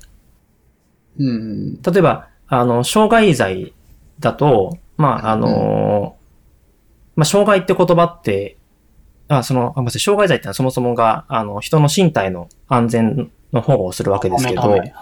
あの、障害っていう言葉って、なんかイメージとしてやっぱ血が出たりとかするのをイメージするじゃないですか。うん、しますね。じゃあ、例えば、その、寝てる間に、あの、アラビーさんの髪の毛を切った場合は、これ障害罪になるのかとか。ああ、確かに。バリカンで全部ツルツルにされてたら、心のダメージはでかいけど、まあ、痛くはないかな。でも、心のダメージは保護してないんですよ。あそうなんだ。はい。でそうすると、じゃあ、障害っていう言葉、そこで使ってしまったその障害という言葉が、どこまで、その、適用できるのか？っていうのの解釈が問題になって、確かに。で、あくまで、その、生理的な機能を侵害した場合に限って、あの、障害を認める、障害罪を認めるのか、いや、その外形的な変化、身体の外形的な変化も含めて、障害と取るのかっうん。ていうような学説の対立が出てくるんですね。あ、それ学説になそうですってる。。前者が、その、生理的機能の侵害っていう場合には、例えば血が出たりとか、まあ、しない限りは基本う、ん障害にならないうん。うん。何かしらの生理的な機能が害されてないとダメなんだっていう。で、髪の毛切ったぐらいじゃ別にそこは損なわれないよねっていう考え取るのか、あうの、ん。身体のその外形の変化についても、その、まあ、障害に当たるんだと。いうふうに解釈すれば、髪の毛の切られたことも一応障害に当たるという解釈もできるんですよね。でもそれだと、結局その先ほど、アラビさんがおっしゃったみたいに、いや、もうそれすごいショックっていう、なんかうん、抽象的な、抽象的な心の、なんですか、傷みたいなものも、はい。刑罰で保護することになるんじゃないかとか、それって刑罰っていう一番まあ、その、重いまあ、なんていうんですかね、罰で、うん。あの、守らなきゃいけないほどのものなのかとかっていう話になってくるわけですよ。うん。でその辺の、その目的はそもそも何なのかとか、で、目的に見合った範囲でどう解釈すべきなのかとかっていうところを、その解釈の仕方を学んでいくっていう思考の学問ですかね、どっちかっていうと。うん。まあでも大体事ですね。そういう線引きをしっかりしてない、あしっかりできてれば逆にギリギリを攻められるっちゃ攻められるみたいな。人の髪の毛切ったぐらいで捕まらないっていうのを知っていれば、じゃあ髪の毛切り放題じゃん。でも、あの、本当おっしゃる通りで、あの、刑法の機能には、あの、刑法って、要するに悪いことやっちゃダメだよねっていう、まあ、法律なわけですけど、あの、逆を返せば、これ以外のことは自由だよっていう法律なんですよ。それから刑法の自由保障機能って言うんですけど、うん。あ、の、刑法が、あの、その明確であればあるほど、それ以外の行為は自由なんだという安心が国民に与えられるわけなので、そう、裏を返せば、あその自由を保障しているんだと。うんだからう、ん刑法の学問としては、大事なのはその明確性がすごい大事で、あの、言葉、その刑法の条文に書かれている言葉を超えて拡大的に解釈しちゃいけないとか、うん。あの民法だと許されている、なんか類推適用とかっていうのがあるんですけど、まあ近しい事例に似たような条文を適用するっていう、ちょっと荒技があるんですけど、あの、そういうのが許されなかったりとか、まあ結構その学問ごとうに、ん。その、その法律が持ってる目的に沿った解釈の仕方とか、ルールがやっぱりあるんですよね。うん。うん。そういうのをまた個別の法律で学んでいくっていう感じです。なるほど。こ、濃いな、なんか。うん。結構違う思考過程。まあ自然科学とか随分違う感じだし、まあ人が作ったものとはいえ、まあやっぱ完璧を期さないと、なんだろうな、あの、無実の罪みたいな感じになっちゃったりもするだろうし、よくできてないルールだったら。そうなんです。まあ、濃い、濃いっすね。解釈も多分いっぱいあるから、そういうのを一つ、一つ一つ抑えなきゃいけない、みたいな。い生きてるって生きてるんですかね法律も増えてったりとか改変されたりする。ああ、しますしま。す。民法も最近改正されましたし、ああ。あの、だから、なんて言うんですかね。我々が仕事で使っている法律でもちろん、この条文はこういう解釈だっていうのは決まってるものが多いんですけど、ただ、うんグレーなものって当然出てきちゃうんですよね。あるいは、うんダイレクトにヒットしない事情とかが出てきたりとか、はいでそういったところをどういう条文で拾っていくのかっていうのは、ここはもう完全にアイデアの問題で、想像力なんですよね。で、それを、その、いかにも、当初からその条文がもう、これ、この事例もこれ絶対フォローしてるでしょっていうような理屈付けで 説明をできるかどうかとか、なんていうんですかね、その、まあ、結局、理屈が通ってればいいんで。うまく使っ、あ後付けでも、うまあ別に納得さえさせれば、あの、そこに、ふ周りからつつかれてそれおかしいよって言われなきゃ通るっちゃ通るみたいうな。そですね。だせ、その正解がないんで、うんうん。正解がないところを、いかにも正解っぽく、あ論じられるかどうかと。で、その思考のプロセスとかっていうのを、あの、その法律ごとのルールにのっとって、うまく説明できる、あの、ように勉強するっていう感じですか？ああ。わかりました。なんとなく雰囲気は随分こ濃い、濃い学問分野だな。だし、多分キャラクターも濃い人が多そうなイメージ。あ、そうなんです、そうなんです。多いですね。大正解うんあそう、そうだな。で、ちなみに、こ公演って書いてあるんですけど、今弁の、あの、好きなトークテーマのところに、そう、そういう濃い話を、公演って中学生向けにされてたみたいな話ですね。あ、そうですね。前中学生向けにさせていただいてました。うん、どれぐらい、なんか、中学生わかるのかなって。ああ、えっとですね、もう、あのーその時の講演のテーマが、まあ、あの、中学生に、まあ、法律の世界というか、弁護士の仕事っていうのに少しでも興味を持ってもらいたいと。うん。で、その、中学生のうちから、あの、そちらの弁護士とか、まあ、裁判官なり検察官の道を目指す人を少しでも増やしたいと。でそういったきっかけを作ってほしいっていう趣旨の講演だったんですよ。なのでそもそも依頼が来るのがすごいなと思って聞いてましたけど。それがですね、まあ、なんか、うんあの、私のロースクールの、うんうんあのーまあ、事務員さんとかも含めた、その、う。んなんていうんですかね、えっ、と、まあ、運営委員会みたいなのがあるんですけど、そのが、どういうふうに生徒をこう教えていったらいいのかみたいなの、の委員会があったりするんですけど、そこに OB で参加してて、うん。で、あの、そこの飲み会で、あの、私別件でその、中学校に授業やはいはい。やりに行ったりとかしてたので、まあそういった別件で。はい。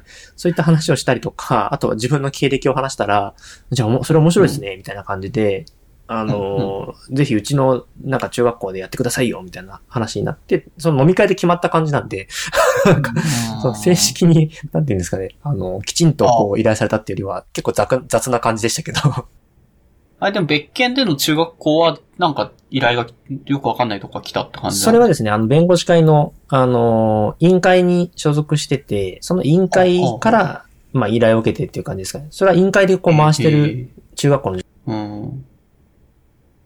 あ毎年誰かしらが、あの、やっているから、じゃあ今年の担当はなんとかお願ああ、いします。そうそう、そんな感じです、そんな感じです。うん。どんな話をされた？えっと、この公演の方ですか？あ、ははいい。これは、あの、まあさっき私がちらっと言ったような話、その自分の生い立ちというんですかね。ああ。要するに、こんな人でも一応弁護士になれるんだよっていう。稀有な例じゃないですか？でも、ロースクールの同同期とかと話してても、そ、それはさすがにないわ。あ、そうですね。まあ、その、本当あの、冗談っぽくそれはさすがにないわっていう人もいれば、マジで、うんあの、こいつやべえやつなんじゃないかって思われて、マジないわって思われてることもあると思うんですけど、まあでも、結構あれですね、あの、同じような経歴の人はあんまりいないですね。うん。稀なケースだと思います。そうですねただ、あの、本当に、なんていうんですかね、勉強ができなかったので、あの、高校までですね、できなかったというか、もうしなかったっていうのもあるのかもしれないですけど、うん。なんかあるんですかね？なんか、わかんないけど、ある程度やりたいことが、あ、あそれが勉強じゃなかったってだけだったら、まあそれはそれである、あるだろうなと思うけど、私なんか特に やりたいことがないから勉強してるみたいなイメージで勉強してたと思うんですよね。それ、まあやればやればできるし、ってみたい。いや、は本当に羨ましいです。あの、私の場合は、なんていうか、何のためにやるかってすごい自分の中で重要で、まあへそ曲がりなんですよね。その、い。うん。必要がなかったらやらないっていうタイプなんですよ。ああ、結構じゃあ、筋がちっちゃい時から通っているタイプ。小学生ぐらいからでもそのスタンスだったら、うん、なんかまだ、な物心ついてない。小 小学生ぐらいだとなんとなく勉強しようみたいなこと言われてるからは、はい、みたいな感じでやってたような気がするんだけど、そういう子じゃなかった。全然なかったんですよね。お、親父がそういった仕事してて、あの、理屈っぽかったっていうのもあるのかもしれないですけど、なんか、うん。あの、それこそ小さい頃親父に携帯買ってって言ったら、なんでだって聞かれて、あうんの、いや、みんな持ってるからって言ったら、お前そんなの理由になってないだろって言われて、まあ確かにそうだなと思ったんですよね。別にみんなが持ってるからって自分が持つ必要ないよなとかって思って、まあそういうなんかいちいち理屈をきっちり詰めないと、あの、自分の思った通りのことにならなかった家に住んでたので、自分の中でもその自分が何かをするときには理由があるもんだと。いうふうな、なんていうんですか、刷り込みがあったんですかね。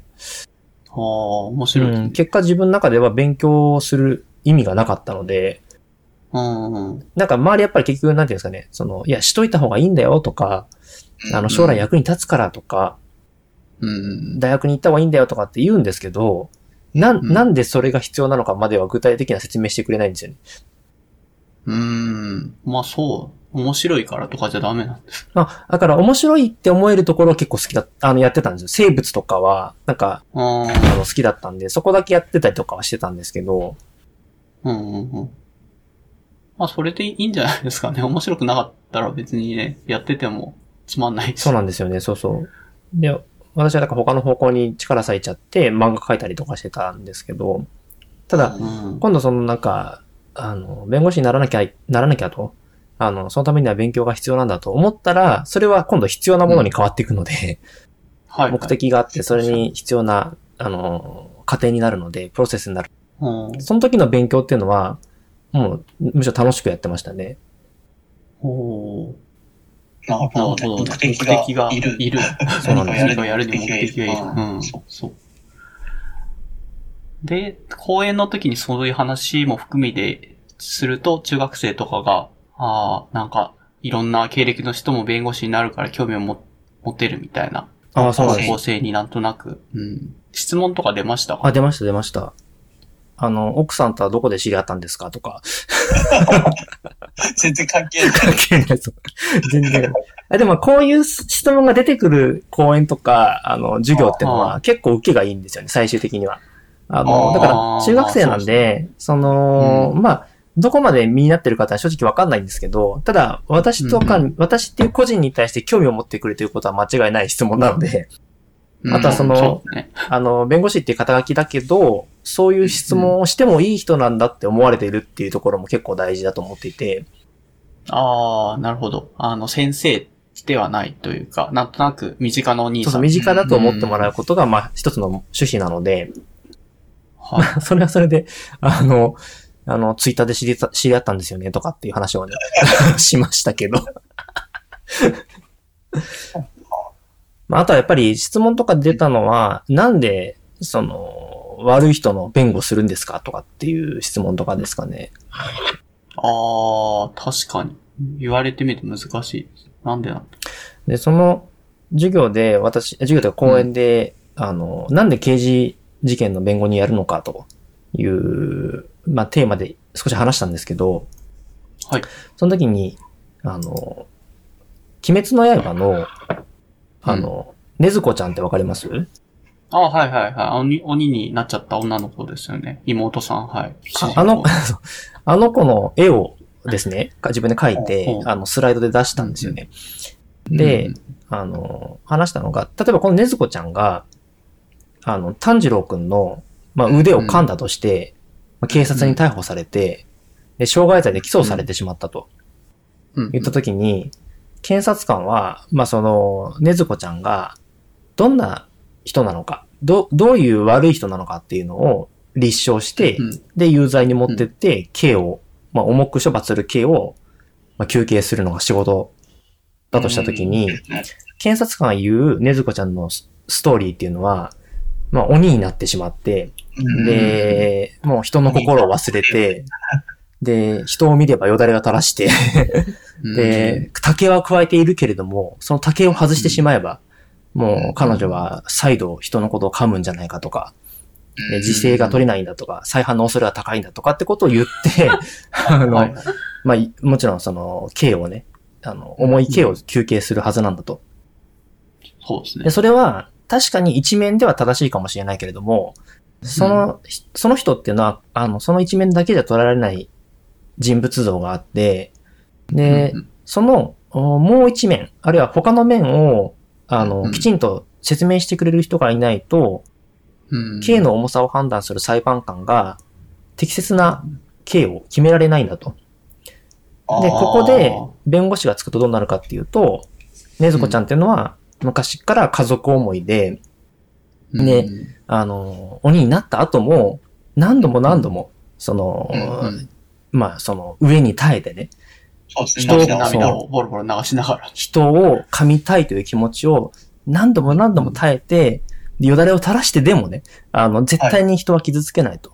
人は助けるべき存在なんだと思い続けてきたと。うんで、それは、あの、決して、あの、短い期間じゃなくて、炭治郎が旅を続けてる間もずっと、まあそういったことはあったけれども、ずっと我慢して、で、あの、鬼とはいえども、その鬼の中では、あの、もちろん、なんていうか、人の心をね、残している方の鬼で、あの、今回たまたま一回だけ、まあそのきっかけはいろいろありますけど、その炭治郎手を噛んじゃったと。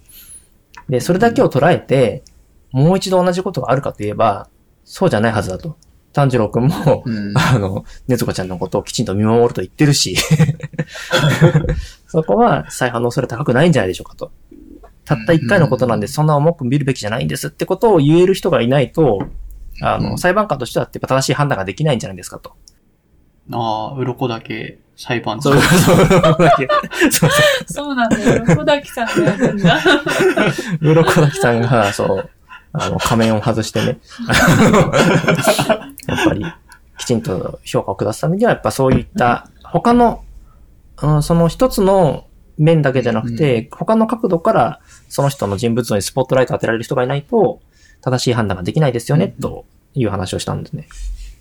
ああ、わかりやすくていいですね。そのために弁護士で仕事がありますよというと、うん、まあ、確かに必要だなっていう感じにはっていうふうになりますね。ええ面白い。だとは思うんですけど、まあ、結構その、いやいねうん、あのーうんアンケートとかいただいたんですけど、割かし好評でして、手前味噌ですけど、うんあの、ただですね、あの、すごい面白かったみたいな、やっぱ、あの、元芸人目指してた時ある、すごい楽しい公演でしたとかっていううんアンケートの後にですね、あの、まあ、とても面白かった丸、ただ芸人には向いてないと思った。とか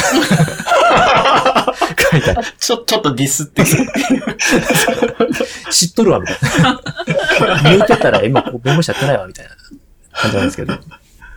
ああ、あでも、なんかそういう話は聞きたい人というか、まあちっちゃい子、中学生なんかもそうだし、結構その公演一回きりじゃないですか、公演とかだと。だから、最初話してた YouTube とかでそういうのを作って流すのもまあ面白そうな気はしますけどね、コンテンツとして。なるほど。アイディアが。アイデアが。うん。僕ね、もう、これ、あれなんですよ。見バレもうしまくりだと思いますけどね。この情報。もう結構、だからこういう、あの、経歴の弁護士がそもそもあんまりいないんで、もうそれだけで多分もうヒットしちゃうんですよね。元芸人弁護士とか多分打ったら多分ネットでヒットしちゃう。が出てくる。そうそう、記事出てきああ。あ、もう記事になってるんそうなんですよ。検索したら出てきちゃうんで。もうほぼ、ほぼ芋弁がもう特定アカウント。確かに。さっきね、あの、つまそうの、さっき名前すら言われましたから。すみません、本当に。ああ、そうか。ポッドキャスト自体はどうなんですかね？そういう音声メディアで一応コンテンツで、あの、私は聞くのが好きだから、こういうのもやろうかなと思ってやってるんですけどあ、全然いいですよ。あの、もう見バレしたら見バレしたで全然。じゃなくて、うん YouTube ではなくて、ポッドキャストでってことですよね。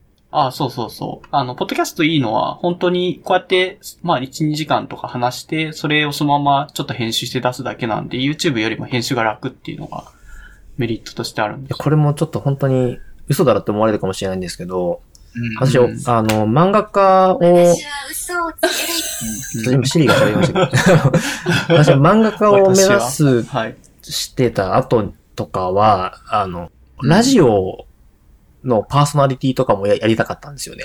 おーそう。まあ、本当だから、なんすか、趣味、趣味とか関心があちこち行きすぎて、なかなか一つのことに集中できないタイプの子供だったので、まあ、結構だから、漫画家とラジオのパーソナリティは結構違う。やなんか黙々と絵を描いてる人と、こう、陽気に話す人みたいなのでか違うけど、これはラジオを聞くのが好きだったとか、そういう話。あ、そうです。ラジオ大好きで、あの、小さい頃からずっと聞いてましたね。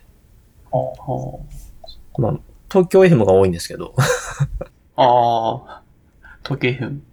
AM じゃなくて FM そうなんですよね。あの、うん。オールナイト日本派ではない、なかったんですけど、はいはい。あの、東京 FM ってちょっとこじゃれた方にこう行っちゃったんですけど、でもうん結構、なんていうんですかね。ずっと、あの、やまだひさしのラジアンリミテッドとかってがあって、そういうのを聞いてたりとか、えうー ん。なかなか、ラジオはちょっとやりたかったんですよね。だあの、呼んでいただいて本当に嬉しくて、前回、そうですね、マチュンさんの回の時に3人で話そうって言ってたけど、なんか仕事が多分、あの、長引かれてみたいな感じかな。それで参加できず。だから、マチュンさんの回ちょっと聞き直すと面白いのが、なんか、そろそろ芋弁が来るから、みたいなことを いや、あれはなんか、話してるけどずっと来ない LINE で入ってくる情報からすると、そろそろ、そろそろって思って結局来ないみたいな。本当にその説は申し訳ありませんでした。そう。私は状況分かってるから、うん。その、いつ来るかいつ来るかで話してって、まあ全然いいかな。でも出てくれれば、あの、聞いてる人も納得するかなと思ったけど。結局ですね。来ないみたいな。そうそいうや、。本当にね、すいません。いや、全然、お忙しかったんだなと思って聞いてました。まあそんな感じでちょっと、あの、一瞬だけ、あの、ラジオコーナーに、お便りコーナーに付き合っていただいてもよろしいですか？はい。一応、アラビー FM 自体お便りコーナーを、あの、募集していて、で、まあ、名前基本匿名なので誰かわかんないんですけども、ラジオネームキノコの山さんより、今回お便りをいただいてまして、えー、と読ませていただくと、初めてお便りしますと、先日家族から希望で天ぷらを作りました。突然のリクエストだったので、冷蔵庫にあったエビとレンコン、玉ねぎ、かぼちゃ、人参で簡単に天ぷらをしたんですが、どうしてもお蕎麦が食べたくなってしまって、天ぷらそばに変更してしまいましたと。で、そうすると、家族にはご飯が良かった、どうせならうどんにしてくれればいいのにと、まあ多少に不満の声が上がって、まあ、ただ台所では私がルールだから無視して美味しくいただきましたと。で、そこで、あの、アラビさんと、まあゲストイモベンに質問ですと、好きな天ぷらは何ですか？食べるのは何がいいですか？天、天丼とうな丼どっちが好きですか？と。すごいなんかお答えいただければと。心心が温まる質問ですよね、なんか。ハートウォーミングな。ちょうど夕方くらいの時間帯に、のラジオでです。うん。あ、これって、え、えっ、と、マチュンさんが書いてくれたわけではない。はい、私ではございません。あ、あ、違うの？違いますあ、そう。こんなに丁寧に書けません。なんか、芋弁会だから、マチュンさんが書いてくれるといいなと思って結構無理にリプ飛ばしといたんだけど。そう、私、しかもそれで出してないっていうこの重犯罪しちゃってる 多分もう執行猶予つかないと思います。実刑だと思います。あ、そうなんだ。ああ、そうかか。なんとなくふんふんって聞いてたから、え自分で書いたやつじゃないのと思いながら今読んでた これ自分で出して、今自分でふんふんって聞いたら、すごいや、やばいやつですよね。確かに。ちょっと最高です完全にマチュン劇場じゃんと思ってたけど、まあ違う。でも、ま、マチュンさんはあれですよね、キノコの山派なんですよね。そうだっけあ、そう、そうう、んそう、あ、あ、そうなんだ。あ、え、違うよ。私、タケノコの里だからもうこの時点で。あ、じゃあ違うの。あ違う。うん、敵。これは敵。なるほど敵からの、はい。四温角かいお便四りを。角からの温温かい。かいお便り。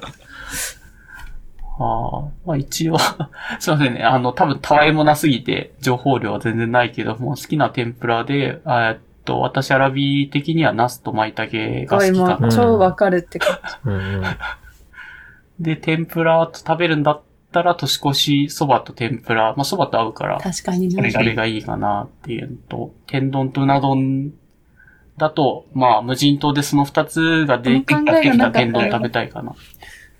いうので天丼にしました。なるほどうんアラビさんあれですよね、その好きな天ぷらでナスと舞茸っていうすごい、なんかこう、なんだろう、バイプレイヤーみたいな。そうそう、そこがこう カッと上がってくるっていうのはなかなかあれやっぱですよね。でも、アラアラビーさんを物語る感じがする。ここでエビって言わない感じが。うん戦隊レンジャーだとレッドって絶対言わないみたいな。グリーンみたいな。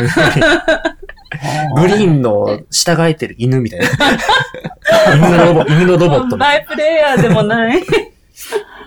あ自分的には結構メジャープレイヤー。あ、本当ですか？失礼しました。まあ確かに舞舞茸とかはね、必ずついてくる感じしますよね。これ、え、塩で食べる派ですか？ああ、あんまりこだわってない。どっちでもあ、あれば、あれば。つけて食べれますよ。はい。あれ、マチュン、えっ、と、芋弁慶では、どう、どういう、もう塩派なんですか？うち塩が多い。うん、塩が多いですね。あやっぱり、サクサクで食べたいっていう、あそう。私、こだわりの一つが、その、あったかいものをあったかいうちに食べたいっていう強い願望がありまして、ほうほで、天ぷらとかも本当揚げたら揚げた瞬間から食べ始めるみたいな、もう、すごい。皿に盛らないみたいな。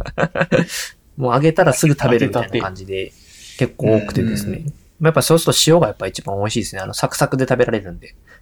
う。うん。天ぷらの温度とかもちゃんと測って作ってまあそうなんですよ。測ってます。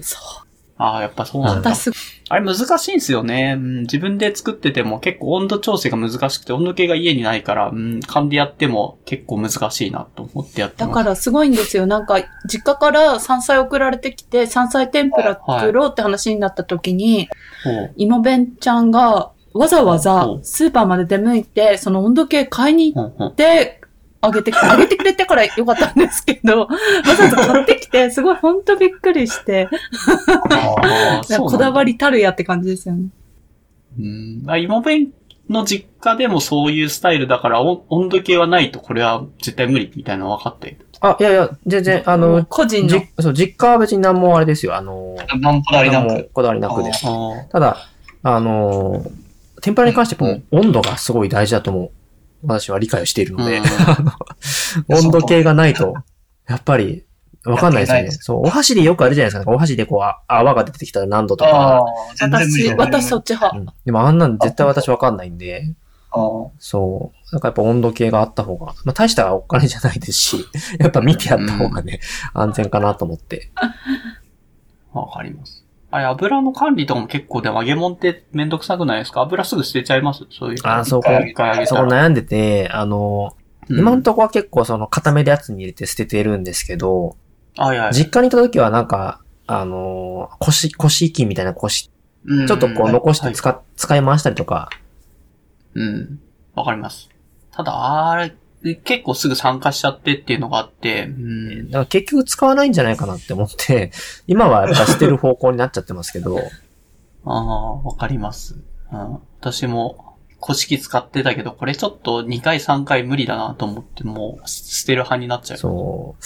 あれだから、いやっぱあれですよね、その、なんか、私、働いてたバイト先で油よく使ってたんで、なんか酸化する感じがすごいよくわかるし、その酸化した油のなんか臭さってあるじゃないですか。うんうんあります。もう、あの、食べた瞬間、その、酸化した油で揚げたものを食べた瞬間、あ、これ油ダメなやつだってすぐわかるから。それがなんかあるとすごい悲しい気持ちになっちゃうんで、あのやっぱ基本は使い回さない方向かなとは思ってますけど。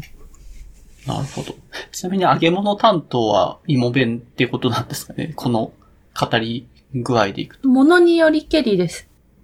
は、そうなんですね。プラは完全にうん。うん。お願いしてます。ああ、そうなんだ。じゃあ山菜もキスも牡蠣もそう揚げた揚げたことがある。そう、私今、芋弁ちゃんの好きな天ぷら言ってないなと思いながら、そわそわしてたんですけど。ああ、そっか。すいません。僕があ、一番全然大丈夫です。もう言ってください、どんどん。おかしいでしょ。山菜。山菜うまいっすよね。やっぱ彼女の、あの、うん実家から来る実家の。山菜は本当に美味しいですね。定期的に来るんですよね。あの、おばあちゃんとかからそういう野菜とか。そうですね。てなんか、趣味らしいです。あ、孫に。そう、孫に物資を送るのが。そう、脱毛量の方が高いんじゃないかっていうぐらいな感じだけど。私も思うんですけど、多分やっぱ、そこじゃないですよね。うん わかる。やっぱ今会えてないですし、全然。うん、まあ、実家に行くのも、なんですかね、年齢が高い、そう、おばあちゃんなんかに会うのもね、あんま良くないだろだからまあ、一種のコミュニケーションとして。うん。う。うん。えー、山菜は、実家の裏山とかで取れるみたいな、そういう。素朴なことでいいあ、えっとですね、あの、はい送られてきたものを見るに、なんか、はお家の近く、近くって言っても2キロくらいあるんですけど、に、うん。なんかそういう農家さんの直販場みたいな大きいスーパーがあって、そこ、で季節になると、やっぱなんだかさんの山菜みたいなのが置いてあるんですよ。を送ってくれてます。だからおばあちゃんが取りに、取りに行ったものもあるんですけど、メインは買ったもの、その季節に出てきた、買ったものを送ってきてくれてるように思います。ほううん。うんあと、母がなんか山登るの最近ハマってて、そこで取ってきたものも送ってきてる感じです。あー。そういろんな思いがつなはい、いろんなところから来てます。えー、そうか。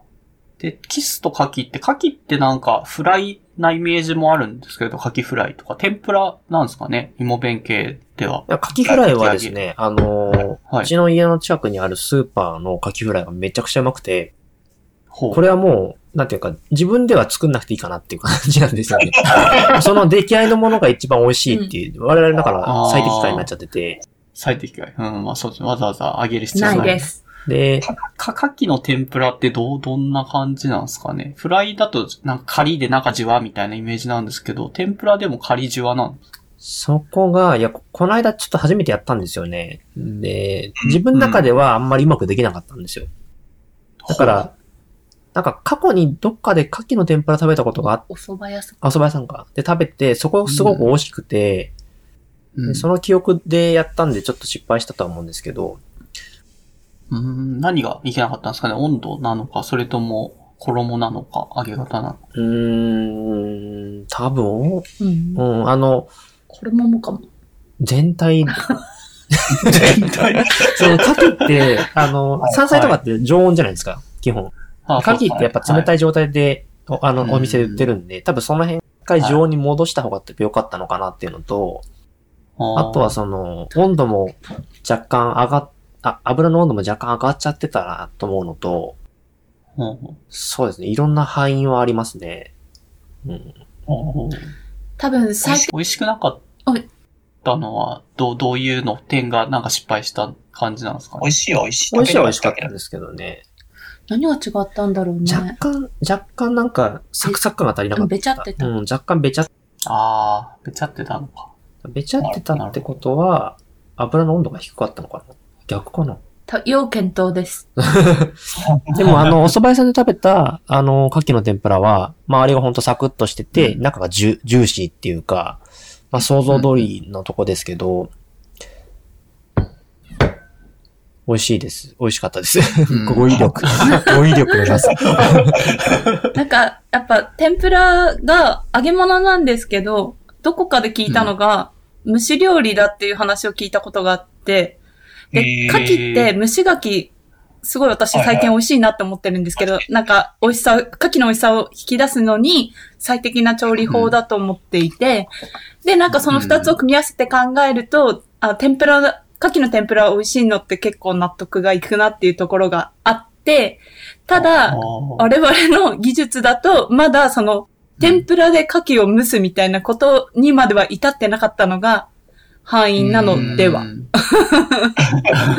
そこが、意外と難しい。そう、ちゃんと、そう、考えるところはあるんだろうなっていう気はしてます。うん。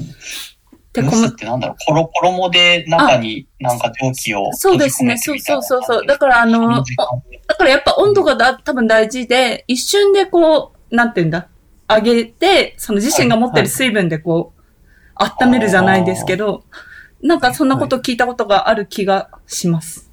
おーそれでさらにべちゃっとさせないようにするにはってことですよね。し湿気ちゃまあって。少し時間も経ってたのもあるかもね。ああ、確かに時間経つと揚げたてじゃないとやっぱり。そうなんですよね。お店だとやっぱすぐ食べられるから。うん、わかります。最近ちょっとテテイクアウト系でいろんな店を新規開拓コツコツしてるんですけど、天ぷら屋さんとか随分買うと、やっぱお店が美味しいか そうそうそう。やっぱ揚げ物は出来たてが一番美味しいですよね。うん。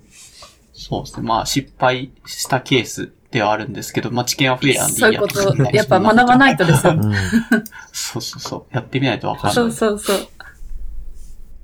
で、芋弁は天丼とうな丼だとどっち派なんですかっていうのだと、これはそば一択ですね。え、ちょっと待って。あれ？ああ、あ、裏一個飛ばしてた。天ぷらと、あ、天ぷらた、まず天ぷら食べるなら、もうこの質問に噛み合ってない、この、すいません。えっと天ぷらと食べるんだったらそば一択で、天丼とうな丼だったら、えっと、うな丼ですか。だけどうんあのー、天丼で言うと、私の通ってた大学の学部の食堂の天丼がめちゃくちゃ美味しくて、安いし、すごい美味しいんですね。その、注文入れてから揚げてくれて、うんうんもう、もうその天丼以外はもうちょっと食べないっていう感じですでしたね。もうああ、そうか。うな丼がまあベースとしては好きだけど、その学部の時は天丼派では。そうですね、天丼派でしたね。おーすごいですね。学食でそんなにクオリティ高いっていうのはあんまり、あそうなんですあるっちゃあるのかな。なんかあ、の、京都の大学、京都にある大学だったんですけど、あ、京都なんですね。あれ実家東京じゃなかったですあ、実家は千葉県で、あ で、あの、学部がと京都で、京都の、京都にある大学で、あの、で、ロースクールがまた東京っていうことで、あちこち行き、へえ。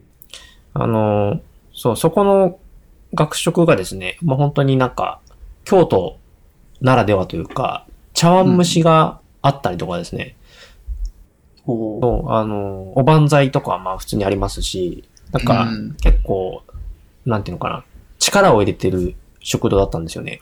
うん。で、そこの天丼がまた美味しくて、で、ちゃ、だいたい茶碗蒸しと天丼食べてました、私は。学生時代、学部時代。うーん、京都なんか住んで、なんだろうな、学生を時代を謳歌した人って大体みんな京都に行きたがるイメージがあるんですけど、そんなにもめは京京都恋しいってわけではないんですああね。そうですね。私結構関西の、あ、関西でそもそも働くかどうかも一時期考えた時期はあったんですけど、あ、そうなんですね。あのへーまあ、が学部が京都だったんで、そのまま関うん関西系、関西にある、そのロースクールに通えば、まあ、自動的に関西に就職になる方向になるとは思うんですけど、まあ、ただ、なんていうんですかね、私、あの、淀川の花火大会に行った時に、はい。あの、なんか、そう、花火が終わって、ごその、サークルの友達と一緒に行ってたんですけど、みんなで。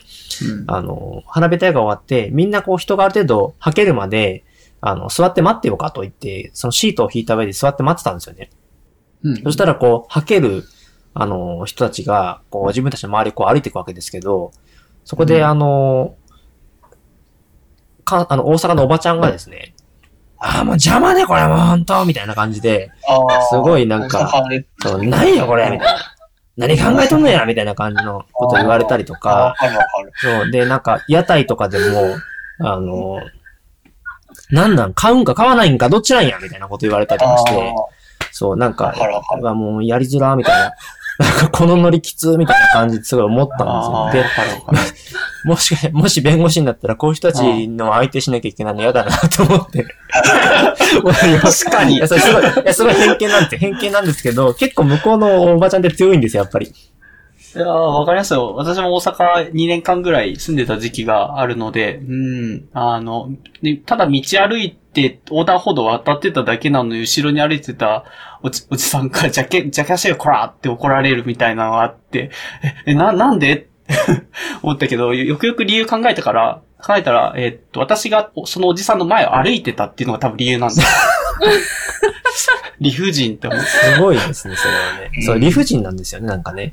そうそう。まあ、表現はきついですよね。逆に、マチュンさんの実家の東北の方とかは、も、なんか、みんな柔らかくないですか？あ、そうですね。柔らかいし、多分邪魔だなって思っても、なんか、まあ、いつか解決するだろうってことで言わないんだと思います。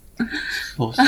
そういうちょっとした、あの、気持ちの機微を結構、ダイレクトにアウトプットしてく、来て、ききついのが大阪だったりとかするので、当たりは強いですよね。うんうん。私多分関西行ったら死んじゃうと思いますね。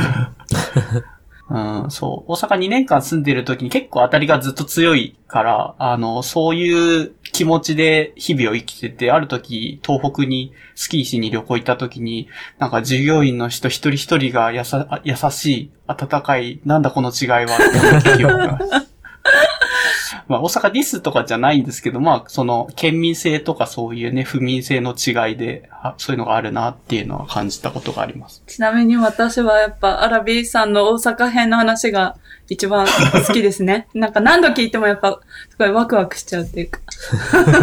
いやーそうですね。そんな時期もありましたね。大阪に、あの、新、新卒で配属した時に大阪配属で行ったら行ったで、っていう感じだったけど、ちょっと多分その話しだすと僕もなんか長くなりまだからた。次の機会に。そうまたはい。そうですね、今度、はい。まちゅんさんも第2回、妹分も第2回、はい。ぜひ3人で。あの時大変だったよ、スペシャルみたいな。うん。確かにいろいろやりましょう。地獄を見た。地獄、関地獄西編ね。関西編。うん関西編関西編私ないけど。関西出張とかしてたんじゃないかな。まあ、なんでもいいけど、そういうみんなのしイメージを持ってる関西の話をする回。関西人に不在で、関西人不在で関西の話をするっていう。すごい。そう、欠席裁判みたいな感じ。うん、まあ、別に基本的に関西のことディスってるわけではなくて、まあ、そういう、そういう、そう、あの、もちろん論ですよ、それは。県民性ですから。うん。最後にアナウンスでなんか宣伝したいこととかってあります？宣伝ですか？なるほど。なんか、まあ、そう ?YouTube だったら YouTube のチャンネル。まだちょっと YouTube はどうするか、まだ決めてないので、まあなんかうん、困りごととかご相談があれば、あの、DM とかいただければ、あのご相談になりますんで。ああ、なるほど。そうだ。まあそうですね。個人事業主だからそういう仕事依頼、仕事依頼なのかな ?DM で仕事依頼、全然、ウェルカムなんです。そうですね。まあ、あの、ただね、いろいろその、お悩み事っていうのはやっぱ個人のプライバシーに関わることも多いと思うので、あの、もちろ、うんん。なんていうか、あの、きちんと正式な形でっていうことであれば、ああれですけど、ああ。これはどうかなくらいだ。そう、まあ、軽い相談ぐらいだったら、本当に簡単な話だったら、あの、うんお答えできるかとは思うので。なるほど。まあでも、結局のところなんですよ。正確な、その、アドバイスをするためには、いろいろ聞かないといけないことが多くてですね。うん結局そのプライバシーにか立ち入ったような話にどうしてもならざるを得ないので、うん。まあ、まだ、宣伝っていうのはなかなか難しいですね。ないかもしれない。あと5年後くらいに。あそうか。講演活動もあ、そうです。受け付けてはいるので。あ、そうですね。講演とか、あの、もし、あの、私のくだらない話でよければ、あ例えば、そうですね、はいあの、学校の学生さんとかに、あの、こんな、性格、うんなんていうんですかね、性格とか、あの、経験でも、まあこういった道を目指して実際やってる人もいるんだというところで、あの、学生さんに、まあ、期待を持ってもらうというか、希望を持ってもらうっていう意味では、一つの、まあ、サンプルにはなるとは思うので、あとはまあ単純に法律の、まあ法教育的な部分の何か相談があれば、うんいつでも、はい、と思ってます。あ、はい。いや、これは、なんか、すごい、いい、気軽に相談、まあ、されたらそれぞれめんどくさいなって感じになるかもしれない。まあまあまあ、あの、めんどくさくない範囲なぐらいで、はいはい。するといいんじゃないですか。はい。で、あと、あ、いいですか？アラビ FM 側だとお便りを、はい、継続して、今回も、結局、キノコの山さんが誰かわかんなかったけど、ぜひ、あの、次回、あの、鳥、ボールちゃんの時には私があ、送りますので、はい。ああ、じゃあ、鳥も会。送りますのでって 言ったら意味ない。あ別にいいですよ。匿名だとしても、匿名じゃなくても、どっちでもラジオネームなんで好きに書いてくれればいい。はい、承知いたしました。はい。お願いします。ありがとうございます。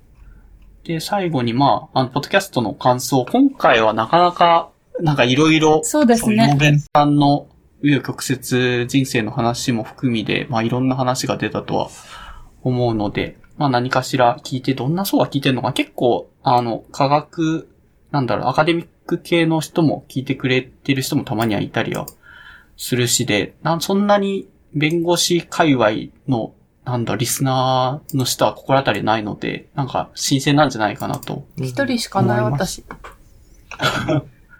まあ、ハッシュタグは ARKBFM まで、はい、載せて送ってもらえると読みますので、はいお願いします。はーい。じゃあ、これぐらいですかね。はいはい。ありがとうございます。さんでした。ありがとうございましあた。いや、本当に長々とすいません。またよろしくお願いします。お願いします。はいはい。